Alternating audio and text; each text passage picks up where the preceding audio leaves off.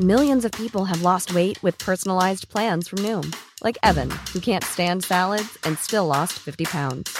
Salads, generally, for most people, are the easy button, right? For me, that wasn't an option. I never really was a salad guy. That's just not who I am. But Noom worked for me. Get your personalized plan today at Noom.com. Real Noom user compensated to provide their story. In four weeks, the typical Noom user can expect to lose one to two pounds per week. Individual results may vary. Aujourd'hui, on va vous parler des jeux de la Gamescom qu'on a retenus. Il y a aussi des informations essentielles sur le PlayStation Plus, dont le prix augmente, un nouveau personnage dans Street Fighter 6. Oui, oui, on va en parler aussi. Des rumeurs, des leaks sur un appareil euh, qui me fera peut-être envie également, qui vient de chez Lenovo. Et bien sûr, un jeu dont je ne peux pas parler tout de suite au moment de l'enregistrement, mais qui sera dans l'émission au moment de la publication en podcast. Vous vous doutez peut-être duquel il s'agit sur Twitch, et les auditeurs du podcast le savent parce que tout est, établi et dit dans le titre et dans les notes de l'émission. Mais on va commencer tout de suite. C'est le rendez-vous.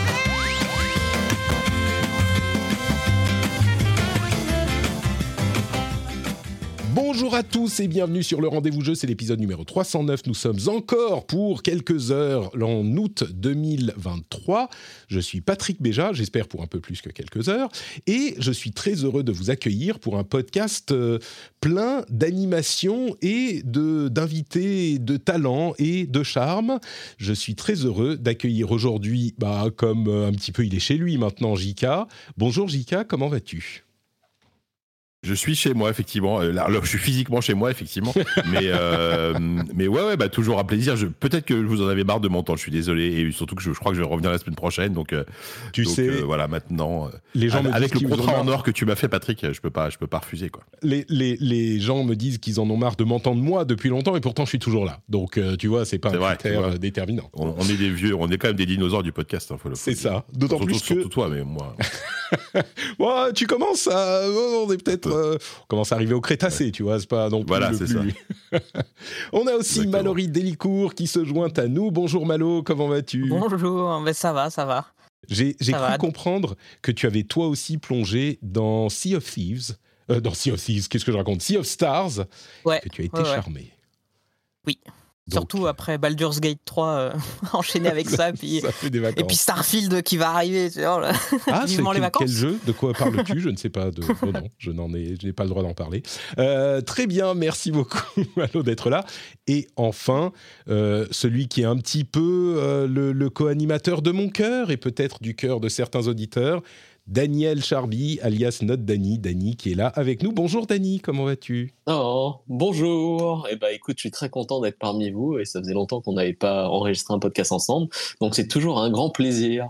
Je disais, juste avant qu'on lance l'enregistrement, que euh, je- ça me fait particulièrement plaisir quand tu es là, parce que on a une, une histoire commune personnelle longue et, et animée et agitée.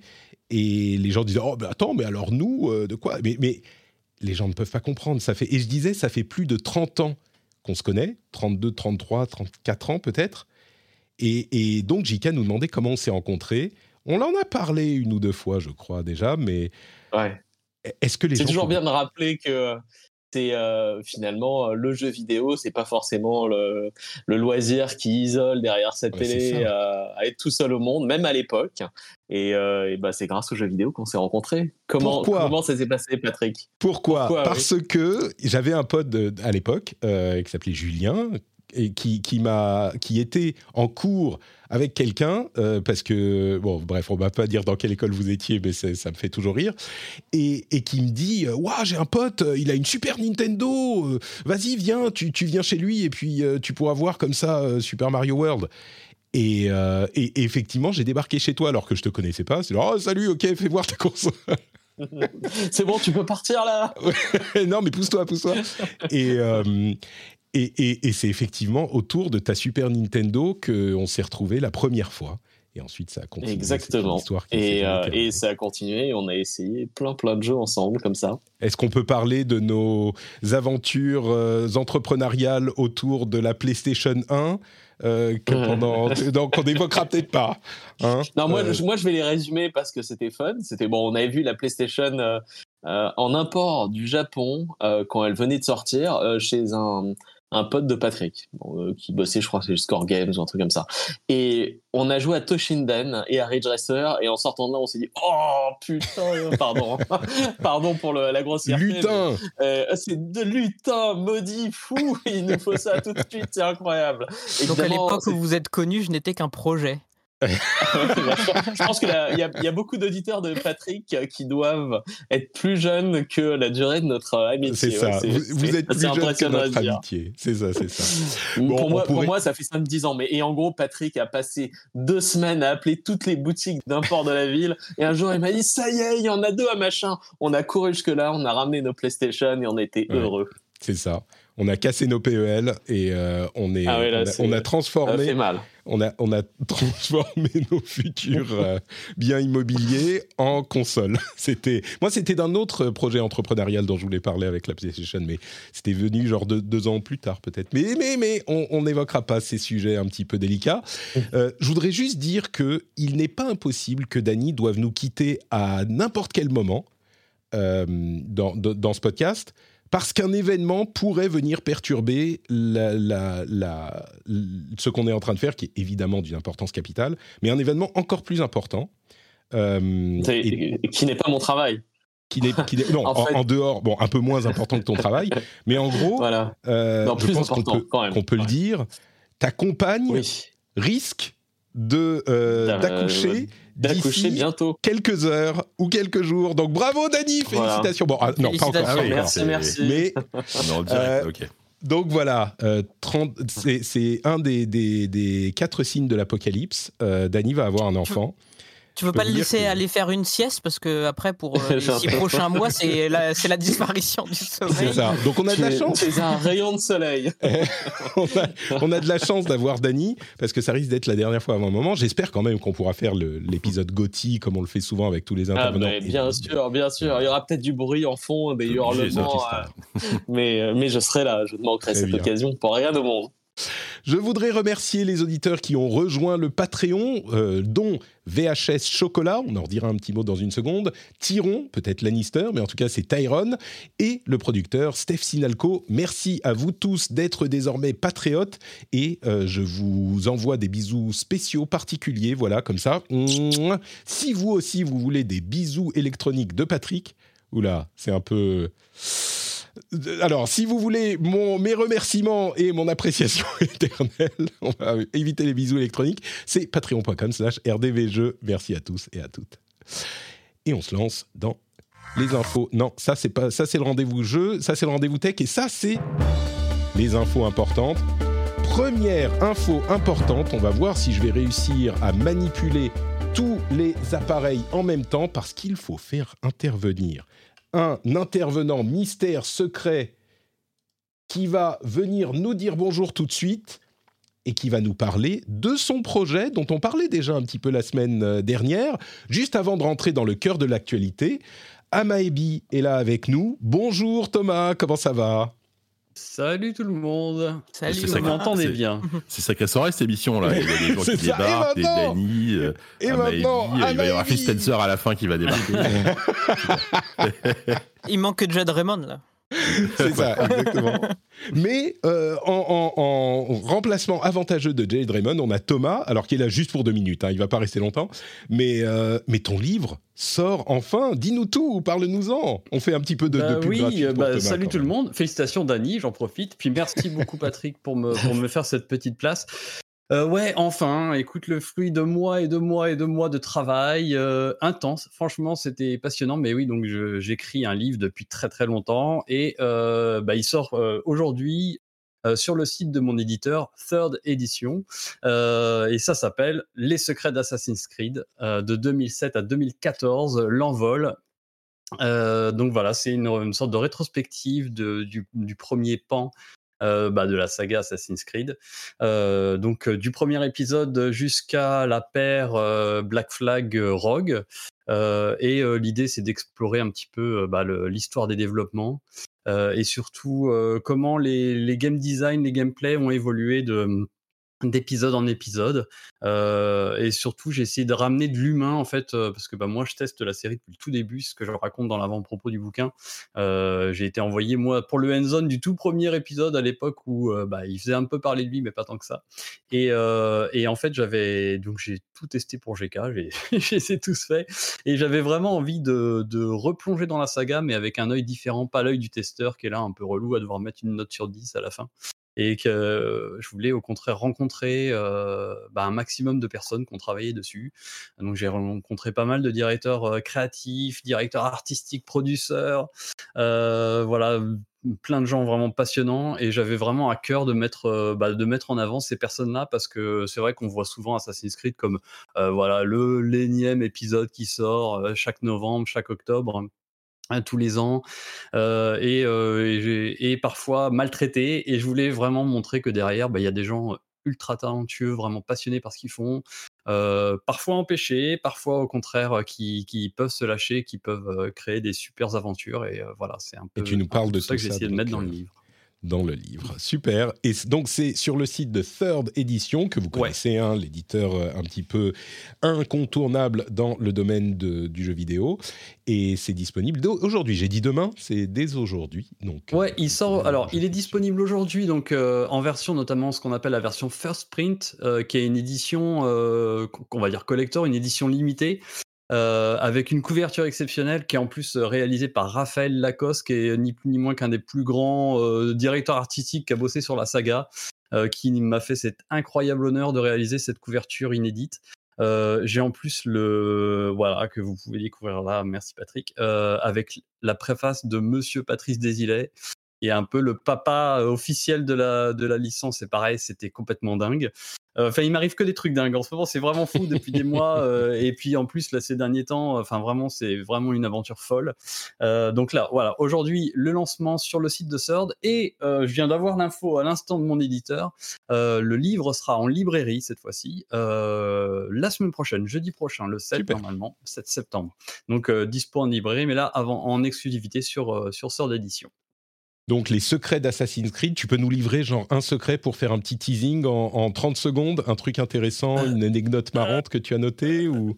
Écoute, ah là, euh, comme ça au débeauté, c'est chaud. Euh, non, j'ai appris pas mal de trucs. euh, et euh, une anecdote marrante, non. euh, ce qui est intéressant, c'est marrant avec euh, la sortie de Mirage, c'est que souvent, euh, et on le sait pas toujours, euh, bah, certains des épisodes, euh, euh, surtout ceux qui sont très aimés dans cette première partie, euh, étaient à la base euh, censés être des DLC et Ah se oui sont transformés en gros jeux. Et donc c'est très très cool parce que c'est exactement le destin qui arrive à Mirage et donc notamment deux des plus des jeux les, pré- les préférés euh, de cette période par les fans euh, étaient euh, initialement prévus pour être des DLC, sont devenus des épisodes vraiment à part entière canoniques. Donc, euh, bah, c'est tout le, bi- tout le mal qu'on souhaite à Mirage, euh, qui connaît exactement pour l'instant cette trajectoire-là. C'est très cool. On fait des bisous Ah, à. Brotherhood, hein, évidemment. Et bien voilà, notamment. Mais pas que, il y a pas justement, il n'y a pas que Brotherhood. C'est ça qui est cool. D'accord.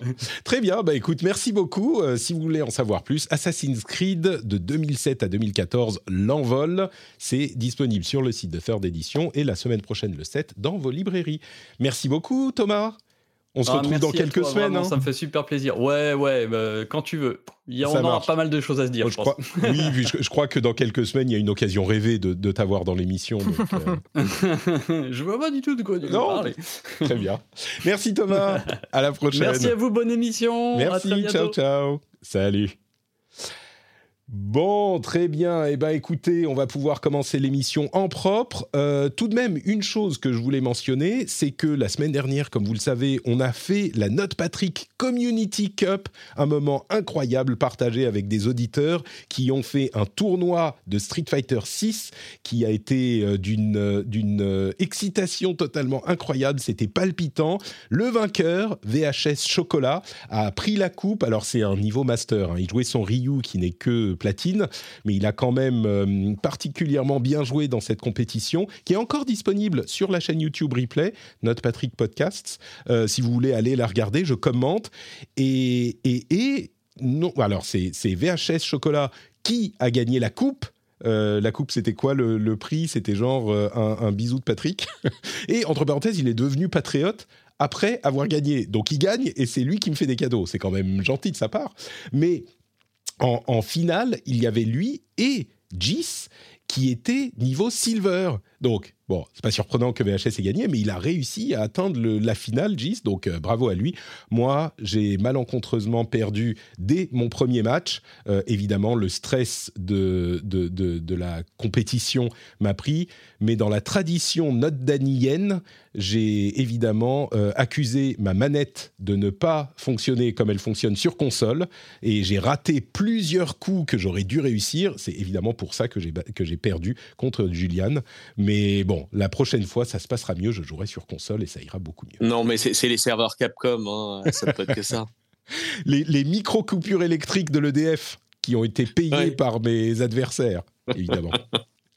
Euh, après cet épisode, on fera un petit truc un peu moins euh, ambitieux que la Note Patrick Community Com, ça sera, Cop, ça sera le Note Patrick Community Clash un 1v1 sur Overwatch avec euh, Julien qui, qui va lancer un défi et on va voir qui est le, le plus mauvais de nos, de nos deux euh, supports sur Overwatch 2. Je pense que je, vais, que je vais perdre parce que je suis encore plus mauvais que lui, mais on va voir. On aura la réponse tout à l'heure après ce podcast. Et donc, on en vient, ça fait euh, 10 minutes qu'on va commencer l'émission, on en vient enfin un petit peu plus même à, au premier sujet, les jeux de la Gamescom. Euh, alors la semaine dernière, on vous parlait du salon, de, de la présentation, de l'ouverture de la Gamescom, qui était peut-être pas la plus folle et la plus excitante qu'on ait vue de, de, de l'histoire, mais il y avait quand même des jeux présentés là-bas. Et euh, Jika, toi, tu y étais et tu nous as fait une petite sélection des jeux que tu as retenus. On pourra peut-être parler de certains d'entre eux. Dis-nous tout. La, Games... Alors, la Gamescom, c'était comment? Il y avait quoi? Ouais, et c'est vrai que j'écoutais l'émission de la semaine dernière et c'est fou parce qu'il y a vraiment une différence entre euh, ce qu'on voit pendant le- le- l'ONL. On, on, on l'a regardé aussi, l'Open Night Live, donc la, la conférence d'ouverture, qui était globalement pas terrible. hein. C'est clair que le, le, le c'était quoi? C'était Alan Wake 2, tu vois, un jeu qu'on a déjà vu plein de fois, enfin plein de fois, qui est déjà annoncé, connu, euh, Little Nightmare 3, etc. Et euh, donc il y a une différence entre ça et effectivement ce qu'on voit sur place euh, dans le salon. Et souvent, d'ailleurs, il y a, y a pas mal de jeux qui sont sur le salon, qui sont pas dans la conférence et inversement. Euh, donc voilà, moi en fait c'est vrai qu'avec euh, grand plaisir je l'ai refait cette année. Euh, J'ai fait trois jours, quasiment trois jours de trois jours de salon. C'était très intense. Là je vous, tu vois, je vous ai listé la liste de tous les jeux que j'ai vus, enfin vu slash essayé. Il y en a quasiment 40, tu vois, 40 Ouais. jeux en, en, en moins de trois jours. C'était euh, voilà, mais moi, mais moi j'adore ça pour le coup, voir des jeux, etc. Et euh, et donc voilà. Alors je- effectivement, je vous ai listé plein de jeux. Je, je sais pas Patrick si tu veux euh, me lancer sur certains jeux ou alors parce que je, on va on va carrément pas, pas parler de tout parce que sinon ce Ouais, serait y en a- long et ennuyeux. Il y en a un peu trop. Euh, ce que je dirais, c'est que si tu peux choisir, tu nous as mis une petite liste de, de coups Ouais, de cœur. ouais. Si tu peux nous choisir les trois gros coups de cœur, et euh, on parlera des bonnes surprises aussi. Euh, et puis Ouais. mentionner un petit peu les déceptions quand même, parce que je vois des, des titres qui m'intriguent. Mais surtout les, Bah les ouais, je- trois gros coups de cœur, on va dire, ceux qui t'ont vraiment, vraiment fait, fait chavirer. Après, juste pour revenir un peu sur le salon avant, plus, plus que jamais, je trouve que c'est le salon du double A slash 1D. C'est-à-dire qu'il y, a- Ah oui. y a effectivement de moins en moins de gros éditeurs de AAA, faut le dire. hein. Il n'y a, a pas Activision, euh, Ubisoft était là, mais ils avaient juste euh, The, The Crew Motorfest. euh, tu vois, il n'y avait, pas avait Assassin's Creed, il n'y avait pas de choses comme ça. Il y a, le, le- le- le plus gros qui était présent quand même, c'était Xbox, effectivement, qui avait un très gros stand, bien plus gros que celui de l'année dernière, où il y avait, il y avait Starfield qui n'était pas jouable, mais qui était présenté en démo. Il y avait Stalker 2. De quel, Il y avait, tu plein- parles? J'ai pas entendu. Euh, Microsoft. Euh, pardon, euh, le, le chant des étoiles, tu sais, le, Ah, non, ça me dit rien. Je sais, je sais pas. Ça me dit rien. Je... le, titre québécois du le, titre québécois du jeu. Il y avait il y avait Ghost Runner. Enfin, il y avait il y avait il y avait, beaucoup de choses sur Xbox. Et à côté de ça, t'as effectivement euh, plein de petits petits acteurs qui sont là. Et aussi, et moi pour le coup, c'est la première fois que j'y allais cette année et je, je regrette limite de pas passer assez de temps. Et il y a, il y a ce qu'on appelle l'Indie Booth euh, là-bas à la Gamescom, qui est le hall 10 et c'est quasiment un hall entier avec, mais peut-être je sais pas, il doit y avoir une centaine de jeux. Et c'est vraiment à chaque fois un mètre carré avec une borne, euh, une petite PLV, le développeur qui est là. euh, la plupart du temps, c'est le développeur qui est là parce que c'est des jeux avec des toutes petites équipes. Et là, il y a une quantité de jeux, mais absolument phénoménale. Où, euh, enfin, là, clairement, il faut de la curation parce que parce qu'il faut. si- sinon, tu sais pas par quoi commencer. Ouais. C'est c'est hallucinant. C'est Euh, vraiment voilà. la grosse force de la Gamescom, c'est que le, le show floor, on, on le dit parfois, il y a euh, 300, 350 000 euh, personnes qui vont au salon, et du coup, le, le, le, le nombre, la- l'espace, euh, la surface du salon est immense, immense. C'est vraiment euh, Mm. plusieurs halls gigantesques. Et donc, il y a de la place, quoi. Il y a de la place pour beaucoup de gens qui n'ont euh, certainement pas l'opportunité de venir euh, ailleurs. Peut-être même des Européens qui peuvent pas aussi facilement voyager aux US, même s'il n'y a plus le 3, ils pourraient aller à des PAX ou des choses comme ça, mais c'est compliqué. Mhm. Euh, donc, euh, En, oui, en c'est- termes de surface, c'est- sans hésiter le plus gros salon euh, au monde. Mm. Euh, et il y a, je crois, il doit y avoir une dizaine de halls. Après, il y a vraiment une, il y, a, il y a quasiment deux salons en un. Il y a la partie publique où, bah, où là, où là, c'est comme, un, comme une Paris Games Week en version XXL, et la partie business où, où moi je passe le- finalement la, la, la plupart de mon temps puisque c'est là que tu prends tes rendez-vous et tu vas avoir des jeux. c'est beaucoup plus bien une close door et c'est là que tu as rendez-vous en direct avec les développeurs qui te font essayer leur jeu, etc. Ça. Et, et cette partie-là est aussi ultra importante, juste pour terminer. C'est-à-dire que euh, ce qui est intéressant aussi, c'est que toute l'industrie du jeu vidéo, euh, au, moins au minimum européenne, se retrouve là-bas en fait pendant trois jours. Et euh, c'est l'occasion notre de, de, discuter, de, faire du business, dans, littéralement du business. le soir, de retrouver telle ou telle personne au restaurant ou au bar pour et de, et de nous donner des contacts. Et c'est hyper intéressant ça. Tu vas encore, Dany, à, la Gamescom ou c'est fini maintenant que tu plus chez Alienware? Euh, ça fait quelques années que j'y suis pas allé, mais je confirme euh, tout ce que JK a dit. Pour moi, c'est le, le salon le plus impressionnant que j'ai vu parce que euh, c'est 10 halls et on pourrait dire oui, bon, c'est cool, il y a de la place, ça permet de, de souffler et tout, mais c'est monstrueux tellement c'est noir de monde le, le samedi et le dimanche. C'est Ouais. euh, enfin c'est un mur ininterrompu de gens à côté les, les queues de une heure et demie à Disneyland. C'est euh, c'est sympa. Donc ouais, c'est euh, et, et le côté euh, B2B est effectivement très important et c'est le justement le enfin finalement la fois dans l'année où tu as l'occasion de rencontrer tous tes partenaires, euh, les potes Mhm. des années précédentes et euh, Mm. et il y a une ambiance, je trouve que tu euh, que t'as pas forcément dans les autres pays européens en termes de euh, d'événements similaires, tu vois, il y a Eurogamer Expo par exemple en Angleterre, pas vraiment pas du tout la même chose. Paris Games Week, euh, il y a pas ce côté-là et euh, je trouve que la Gamescom est assez unique là-dessus. On, on rappelle Ouais, que. JK y était parce qu'il travaille chez Asus, euh, en toute Alors transparence. non, justement. euh, alors enfin, non, pour, pour- pourquoi je n'y étais pas pour Asus J'y étais, euh, j'étais en Ah, vacances, littéralement en vacances. T'y étais Non, non, j'y suis allé pour- pour- t'y- suis- le plaisir, j'y suis- t'y allé. J'y suis allé pour le plaisir, j'y suis allé pour ZQSD, j'y suis allé. euh, en gros, il faut dire ce qui est, mais, mais merci les Patriotes. C'est le Patreon de ZQSD qui a financé le, le déplacement à la Gamescom. Ah, mais c'est pour ça que vous aviez, le, je- vous aviez le fameux, le fameux, la fameuse auberge euh, de ZQSD. Voilà, on était dans une espèce de grand appart où on était, euh, on, on a été entre 5 et 7 selon les soirs. Ouais. Euh, et il y avait, il y avait Kevin de JV, il y avait un de JV Le Mag, il y avait Christophe Butlet, il y avait Sophie. Je crois qu'Erwan Cario il y avait- est passé vous. Il y avait voir Arwan aussi. Cario qui, au dernier moment s'est incrusté chez- avec nous parce que il- bon bref en gros deux jours avant le salon il apprend qu'il doit partir pour une interview et euh, il avait aucun aucun hébergement il y avait plus il y avait plus rien donc on lui a dit bah franchement viens on avait on avait un grand appart avec euh, 11 euh, 11 lits alors c'était vraiment c'était vraiment la colonie de vacances mais mais pour coup ça ça rajoute au côté fun tu vois euh, non non et du, et du coup c'est aussi pour ça que j'ai pu voir autant de jeux parce que si j'avais été Mm. euh, pour le boulot bah je serais resté sur mon sur mon stand et ça aurait été euh, Bien je, sûr. je serais sans doute pas là en train de te parler de tous les jeux que j'ai vus tu vois donc Ouais, euh, encore mieux. Très bien. Euh, et alors, du coup, les jeux Bon. qui t'ont marqué. Effectivement. Alors, il y, a- il y a beaucoup de jeux que que, que, que j'attendais. En, en- en fait, ce qui est intéressant, c'est que j'ai vu très peu de jeux qui m'ont vraiment, euh, qui m'ont vraiment déçu. On le voit dans ma liste de déception, il n'y a pas grand-chose. Euh, et c'est vrai qu'il y a, des jeux que j'attendais et j'ai pas été du tout déçu.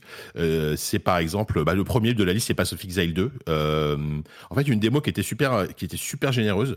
Donc, j'ai pu y jouer quasiment, quasiment trois quarts d'heure avec en plus une présentation de la classe droid euh, par, par un développeur avant de pouvoir aller jouer. C'est quand même un jeu qui va sortir en bêta que l'année prochaine. Et là, en fait, on pouvait, on pouvait tester cinq classes. Euh, à, à plusieurs actes différents et à plusieurs niveaux différents. Ça allait du niveau 1 jusqu'au niveau 45, je crois. Et donc, c'était déjà hyper complet pour un jeu qui est, qui, qui est censé être que en bêta d'ici un an, quoi. Donc ça, c'était hyper impressionnant. Et c'est vraiment, j'ai- trouvé ça vraiment mortel. Euh, en fait, c'est euh, ce qui est super intéressant, c'est qu'ils ils arrivent à garder la complexité, je pense, du, du premier. Pass of Exile, c'est un, c'est un hack and slash, hein. c'est un pur, c'est un pur Diablo-like. Je mets, je mets un peu de son en fond, on va voir Ah oui, si c'est ça m'a- sympa ça ou m'a pas. perturbé. Euh, vous, vous me dites si ça vous dérange dans le podcast ou pas, c'est le son du trailer que je passerai une fois. Euh, Ils- faut, ils faut ont rappeler vraiment quand tout même ce que amélioré, c'est. hein. Ouais, donc c'est un Diablo-like, hein, euh, c'est purement un and slash. Ce sera un jeu free-to-play comme le premier, et, euh, et c'est hyper beau. Il y a un travail sur les animations qui est formidable, et euh, vraiment le, le, le- comment dire, le- le- les sensations d'impact, les, les, les effets visuels, les effets de, de, de, de sort, etc. À, l'écran, c'est vraiment hyper hyper intéressant, et plein d'originalité. Par exemple, je, je, je vais pas tout dérouler, mais avec le druide, par exemple, euh, typiquement quand tu joues un druide dans un dans un jeu comme ça, t'as as, t'as le ton aspect humain et ton aspect animal, et tu, tu passes de l'un à l'autre pour changer tes pouvoirs. Là, ils ont pris le problème à l'envers, c'est-à-dire que selon le pouvoir que tu veux déclencher, tu vas automatiquement te transformer ou pas en bestiole. Par exemple, tu veux lancer un sort qui, qui fait sortir des volcans de la terre, bon bah hop, tu, tu vas être en humain, et tu veux donner des gros coups de, des gros coups de patte, tu vas appuyer sur un bouton, et là, en, en une seconde, en même pas une seconde, en une demi seconde, tu te transformes, tu transformes en ours, et là, et là, tu commences à, euh, à attraper tout le monde. Euh, et en plus, il y a des interactions entre les pouvoirs et entre les, les- les formes. Par exemple, euh, encore une fois, si tu, si tu lances ton sort de, vol, de volcan, donc qui va créer une sorte de mini-volcan euh, avec de la lave qui sort, et qu'en plus tu actives ensuite un pouvoir sous forme d'ours, où tu vas en gros rusher sur, le, sur ce fameux volcan, tu vas créer encore plus de, de lave, etc. Donc il y a vraiment toute une interaction entre les, entre les pouvoirs qui est super sympa à jouer. Euh, et voilà, donc vraiment j'ai été assez emballé par, par ce jeu. Et autant j'aime vraiment bien, j'aime plutôt bien des Diablo 4, je trouve que c'est un, c'est un jeu qui est, qui est très solide, même s'il a des petits défauts. Euh, autant je trouve que Pass of Exile a l'air, en tout cas, de vouloir vraiment aller plus loin, a l'air de vouloir euh, vraiment bousculer un peu la formule avec plein, plein, plein de trucs super intéressants. Euh, donc vraiment, j'ai été, j'ai été emballé par, par Pass of Exile 2. Et Le- clairement, en plus, je me dis, ce sera un free-to-play, c'est assez fou, quoi. Le, pour ceux qui s'en souviennent pas, Path of Exile, c'est euh, le jeu qui est sorti, on va dire, euh, en réponse à Diablo 3 et qui a, euh, il est sorti après, hein, je dis pas de bêtises, Il est sorti a quasiment en même, en même période, Ouais, juste après ou juste avant, je sais plus. Euh, et qui a donc cet immense arbre de talent, cette or- sorte de constellation de talents qui est euh, qui comporte des centaines de nœuds, qui faisait vraiment euh, un contraste assez important avec celui de Diablo Ouais. au moment où il est sorti, puisqu'il n'y avait pas du tout ce genre de choses. Ok, donc Ouais, bonne clairement. surprise. Donc J'ai très entendu très bonne beaucoup de bien de surprise. celui-là. Au- Autre jeu que j'attendais et j'ai pas été déçu, c'est Plucky Squire. Alors Mm. euh, le, le fameux jeu chez Devolver qui est une sorte de euh, jeu d'action à la Zelda mélangé avec de la plateforme où on mélange euh, 2D et 3D, c'est-à-dire qu'on va jouer euh, pendant une partie du jeu un, un petit personnage sur un livre en fait en 2D, un, un gameplay un peu à la Zelda et régulièrement on doit sortir du livre pour aller explorer les environs, donc une chambre par exemple pour aller chercher des objets et ensuite revenir dans le livre pour débloquer des énigmes, etc. Euh, c'est un jeu donc qui, est- qui est chez Devolver et, euh, et c'est euh, c'est c'est- c'est- alors j'y ai pas joué c'était c'était une présentation par un, par, un- par un développeur qui durait une demi-heure. Euh, c'est effectivement adorable c'est bourré de bonnes idées euh, c'est euh, super mignon et ça a l'air vraiment très très malin. Euh, il y, a- il y a notamment tout un toute une phase de gameplay que qu'on n'avait pas vu je crois de mémoire qui va qui va être qui va qui va qui est basée sur les mots. C'est-à-dire que il va y avoir une phrase dans le livre qui va te dire par exemple un- une, une énorme un, un énorme octopus comment on dit octopus déjà en- Une pieuvre. voilà, une énorme pieuvre bloque le passage, et un peu plus loin, tu as une phrase avec le mot petit. Et bah, tu vas récupérer le mot petit, tu vas, tu vas le remplacer, euh, tu vas remplacer petit, par- énorme par petit, et là, du coup, la pieuvre va devenir toute petite et ça va te permettre de passer. Donc, il y a- il y, a plein de petits trucs comme ça, super, super sympa. Euh, vraiment, je, je, voilà, c'est un jeu qui, est, qui, est- qui a l'air d'être hyper malin, hyper, hyper cool, euh, très, très, avec pas mal d'humour aussi, parce que c'est assez narratif, c'est assez écrit. Il y, a- il y a pas mal de dialogues, etc. Ça aussi, c'est un truc dont- que, que j'avais pas forcément vu dans les, dans les vidéos. Euh, donc euh, voilà, celui-là, c'est c'est évident que ça, ça, ça va, ça, ça, enfin, on, verra- on- on verra si ça va tenir sur la longueur, mais en tout cas, la, la démo qu'on en a vue là, c'est hyper malin et, C'est et vraiment très, très, beau. très, très je suis content que ça ait l'air Ouais. de fonctionner, mais c'est tellement beau, sympa, et, et pour que les gens comprennent bien, on en avait parlé à plusieurs reprises, hein, parce qu'à chaque fois qu'il est présenté dans un salon, il fait euh, forte impression. Euh, c'est vraiment donc, on a l'impression de voir un livre animé. En, en- en- sur le papier, quoi, à plat, et le, Mm. le- le personnage, comme tu disais, sort du livre dans un environnement 3D qui est la chambre dans laquelle le livre est posé, et euh, va se balader sur les murs ou en 3D dans les euh, jouets de, de, de la chambre. Enfin, c'est- incroyable, quoi. C'est vraiment euh, Ouais. d'une Ouais, beauté, et d'une créativité assez folle, quoi. Après, dans la démo, ce qui m'a un tout petit peu déçu, c'est que finalement, le- le- la partie à l'extérieur, il, il s'est pas trop attardé dessus. C'est vraiment à la fin de, Mm. de la démo qu'il a- est sorti, etc. Donc peut-être qu'il y a encore du boulot là-dessus. On a beaucoup Ouais. vu de gameplay en 2D, mais pas tant que ça en 3D. Il a Avec été décalé à, on- à 2024 il y a quelques semaines. Voilà, le, euh, jeu est repoussé de toute façon. Il y a, il y a, et alors moi, il y a un truc qui m'a absolument impressionné dans, dans, dans tout ce que j'ai vu, c'est que la plupart des, des jeux qui m'ont euh, emballé et bonne surprise, etc. C'est des toutes petites équipes. Et ça, c'est incroyable. C'est qu'à chaque fois que tu leur demandes à combien ils développent ça, bah ils sont. Alors, euh, Plucky Squire, ils sont euh, une vingtaine, ce qui est énorme, on va dire, par rapport à d'autres. Moi, j'ai vu des jeux où plein, ils te disent, bah, on est deux, on est trois, on est quatre. Ouais. Et je me dis, mais c'est fou, ça, vous arrivez à faire ça à quatre, enfin, c'est impressionnant, quoi. Donc, Bah, euh, donc voilà. C'est ce que je dis, euh, c'est ce que je dis parfois. hein, les, les- la conséquence euh, de cet état de fait, qui est que les outils aujourd'hui sont tellement puissants qu'on peut faire beaucoup plus de choses et notre euh, productivité, c'est comme ça que ça se dit, est tellement euh, décuplée qu'à 1, 2, 3, on peut faire des choses qui nécessitaient des équipes énormes euh, il y a Mhm. quelques années. Et la conséquence, c'est quoi? Bah, c'est qu'il y a des centaines de jeux qui sortent, quoi, et des gens qui sont euh, qui ont énormément de mal à se faire connaître. euh, donc c'est le côté positif et négatif du. C'est ça, bah ça, on en a, on en a parlé, hein, surtout Ouais. cette année. C'est une année compliquée d'être pour ça, quoi. Euh, Ouais, justement, tiens, cette on- année, c'est compliqué même au niveau des, des doubles et triple A. Oui, tout, tout Ah bah complètement, Ouais, c'est clair. Et justement, c'est marrant, on, parlait de petites équipes. Le, le jeu d'après dont, je- dont je vais parler, c'est Headbangers, qui est aussi un Ah. jeu développé par une équipe de 5 personnes. Et en, en- c'est un, un studio français, ils sont entièrement remote. C'est-à-dire qu'il y en a un qui est à Lyon, un autre qui est à Toulouse, etc. Donc c'est un, studio qui est complètement délocalisé. Et euh, on va rappeler ce que c'est quand même Headbangers. Ça, pareil, il avait fait un peu de, un peu de bruit là quand il a été montré, bah, euh, je crois, euh, pen- pendant la, la- le Summer Game Fest en juin. C'est un, c'est un jeu musical qui est une sorte de battle royale, puisqu'on ça se joue à 30, euh, ryth- rythmique avec des pigeons. Voilà. Euh, et c'est vraiment ça pour le coup. Et euh, donc en fait, c'est une série d'épreuves. À chaque fois, il y a, il y a six mini-jeux, enfin six mini-jeux par, par partie. En tout, il y aura une trentaine de mini-jeux. Et ce sont des mini-jeux de musique. Donc ça va être très dans l'esprit euh, un peu décalé, débile à la Rhythm Paradise sur, sur, chez Nintendo. J'imagine que vous connaissez cette série, une série que j'adore moi. Et, et, et franchement, c'est hyper cool. C'est hyper cool. Ce sont uniquement des morceaux originaux composés pour, euh, pour, euh, pour le jeu, pas de, pas de reprise, etc. Mais dans tous les styles, ça va de la chiptune à euh, du, du hip-hop, de l'électro, du rap, etc. Et, euh, et c'est- vraiment hyper, hyper chouette à jouer, c'est très drôle. Euh, tu peux customiser, il y a, y a un niveau de customisation de tes, de tes pigeons qui est, qui est absolument débile, c'est ça qui est, qui est Ouais, ça fait penser à Fall Euh, Guys ou ce genre de truc. Voilà, bah, de toute façon, ils s'en cachent pas. hein. Ils, ils se sont dit, on, on veut faire une sorte de Fall Guys mélangé à Rhythm Paradise. Ouais. C'est vraiment leur, leur, leur credo. Euh, et, et- et franchement, ça va être un jeu hyper fun. En plus, une partie, ça va être une partie dure 20 minutes. Donc, c'est Mhm. vraiment le jeu que tu vas lancer comme ça le soir pour te détendre. Euh, le jeu peut être assez difficile, c'est-à-dire qu'au début, ça va, et plus, plus, plus les rounds avancent, enfin, plus, plus, le- plus la partie avance dans ton round, plus, plus le, disons que ça, ça devient difficile. Alors là, là j'ai joué contre des bots, euh, des bots donc dirigés par ordinateur pour, la, pour, le, pour, le, pour le salon. Donc c'était relativement facile. Je crois que j'ai fini deuxième ou troisième, je sais plus. Mais euh, on imagine qu'il y aura des joueurs humains qui vont être des grosses Bien sûr. brutasses et euh, qui, vont, qui vont être très très bons. Et euh, voilà, donc très prometteur, très chouette. Ça sort dans le Game Pass. Précision, ça Ah sort ah. bientôt. Hein, j'ai plus la date, mais euh, ça sort euh, dans, en octobre ou en novembre. Et ce sera le Game Pass. Pour moi, c'est le jeu parfait pour le Game Pass. Ouais. Tu rentres le soir, tu, tu lances ça, tu t'amuses bien. Mon, mon, mon seul regret, c'est que ce soit un jeu 100% online, que tu vas jouer à 30, et que, parce que pour moi, ce Mm. genre de jeu aussi, c'est très coach gaming. C'est très, Ouais. t'as envie de prendre la manette avec tes copains et jouer. A priori, c'est pas comme ça. En tout cas, le jeu est pas C'est- pensé pour ce genre de ce genre C'est un jeu de streaming parfait, ça. Vraiment, euh, c'est le truc où tu, tu- tous Ah les bah streamers oui. vont s'y mettre, pendant, surtout s'il est dans le Game Pass. Malo, c'est bon, euh, tu, tu es prêt à, à faire du headbanging euh, en compétition à un moment on, on pourra se lancer? J'aime- J'aimerais, mais je suis euh, affreusement nul sur tout ce qui est jeu de rythme.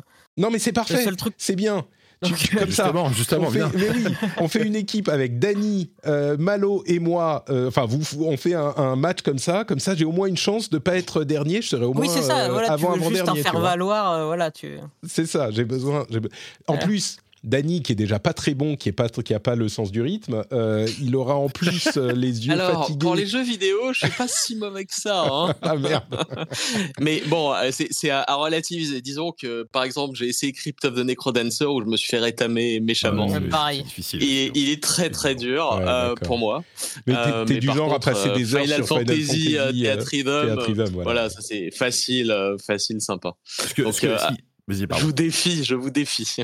Bon, Ce qu'il faut préciser justement, c'est que les, les mini-jeux sont pas basés uniquement sur le sens de rythme. Il y a des mini-jeux, par exemple, où il faut reconnaître des sons et euh, être, être le premier à, à- être le premier à appuyer sur la, sur, à associer la bonne image avec le bon son euh, pour pouvoir gagner. Il y a aussi des jeux type euh, Simon, tu sais, Simon, où il faut reproduire des séquences musicales. euh, le, Ah, j'ai peut-être qui ma sont de plus en chance, plus alors. complexes. Donc il y a pas, il y Ouais, a pas que, peut-être une il y a chance. vraiment pas que des En fait, Patrick, t'es mort, tu finiras quand même ouais, c'est ça. bon, ok, on se fera un, Donc, un euh, voilà. Patrick Community Cup à un moment sur Headbangers et on verra où je peux euh, arriver. Super. Donc c'est les, Euh, trois, alors, ensuite, les trois que tu as ouais. vraiment retenus? Voilà les trois. Et je voudrais juste en citer un ou deux parce que ceux-là, c'est des jeux dont on n'a pas du tout entendu parler ou enfin que moi j'ai découvert par hasard euh, à, la, à la Gamescom. Donc dont un que j'ai découvert sur l'Indie Boost, donc le fameux, le fameux stand dont je te parlais. C'est un jeu qui s'appelle Leica. L-A-I-K-A. J'avais Euh, la je démo je- sur mon sur mon Ally de- pendant des jours et je l'ai désinstallé sans, l'essayer. Ah, tu l'as pas testé? C'est Ah bah ouais, voilà, tu vois. c'est le truc. euh, le- Alors le- voilà, je vais vous pitcher. C'est un euh, Metroidvania euh, où on joue sur un sur une moto avec une, une maniabilité type Trials dans un monde euh, à la Mad Max avec des animaux. Voilà, voilà le concept. Euh, et franchement, ça marche ultra bien. Le, le- comment dire, le, le gameplay, le feeling à, à moto, euh, le côté très, euh, bah, on, on- on fait on fait on fait des sauts pour se battre, etc. Ça marche étonnamment bien. L'ambiance est géniale. C'est-à-dire que c'est, euh, bah, vous voyez, c'est très comique, c'est très c'est très cartoon, etc. Mais par contre, c'est très premier degré. C'est un monde très sombre, très violent. Euh, vraiment à la, à la, à la, à la Mad Max. Et, euh, et franchement, c'était une énorme surprise ce jeu parce que je ne m'y attendais pas du tout. Donc, euh, donc euh, voilà, c'est un, c'est un jeu qu'il faut surveiller si vous aimez, euh, si vous aimez hein, ce, ce style de jeu, parce qu'a priori ça s'annonce comme une sorte de Metroidvania. Euh, Et est-ce que c'est euh, un vrai Metroidvania ou c'est un, c'est un roguelite? Ou, Non, non, non, c'est euh, pas un roguelite. Enfin, a priori, c'est pas un roguelite. Hein, puisque là, je, de ce que j'en ai vu, t'as- au début, tu as, une vraie histoire que tu suis, euh, t'explores de plus en plus profondément bah, des mines, des choses comme ça. Et il n'y a pas de notion de. Il y a pas de notion de. de Enfin, je veux dire, quand tu meurs. De tu die and retry, ouais. Non, non, Ouais, quand, tu meurs, tu, tu- tu recommences au, au- au checkpoint. Non, non, ça s'annonce comme un, plutôt vraiment un vrai Metroidvania, un jeu d'action-aventure euh, linéaire, on va dire. Ça sort cette année, effectivement. Et franchement, euh, j'ai été euh, absolument bluffé par ce jeu. Quoi. Mais pourquoi je l'ai désinstallé? C'est c'est je Bah, le revois. ouais. je l'ai- j'avais Est-ce que, le voir. est-ce que la démo est encore mais- dispo Je crois pas. hein. Ah merde Non, Je sais pas, je, je dis ça, mais euh, Bon. je t'avoue que moi je n'en pas ai pas entendu parler. l'ai C'est. Christophe, euh, c'est Christophe Butlet qui m'en a Il parlé. a l'air il super chouette. Il a l'air vraiment Ouais, ouais, cool. c'est Non, mais je m'en cool, souviens maintenant. cool. Il m'avait fait vraiment forte impression sur le sur à l'E3 et euh, et je crois que j'ai oublié ce que c'était en fait. Et donc je me suis dit oh, c'est quoi ce truc? Je le vire. Bah, la démo clair, est on- toujours dispo. hein.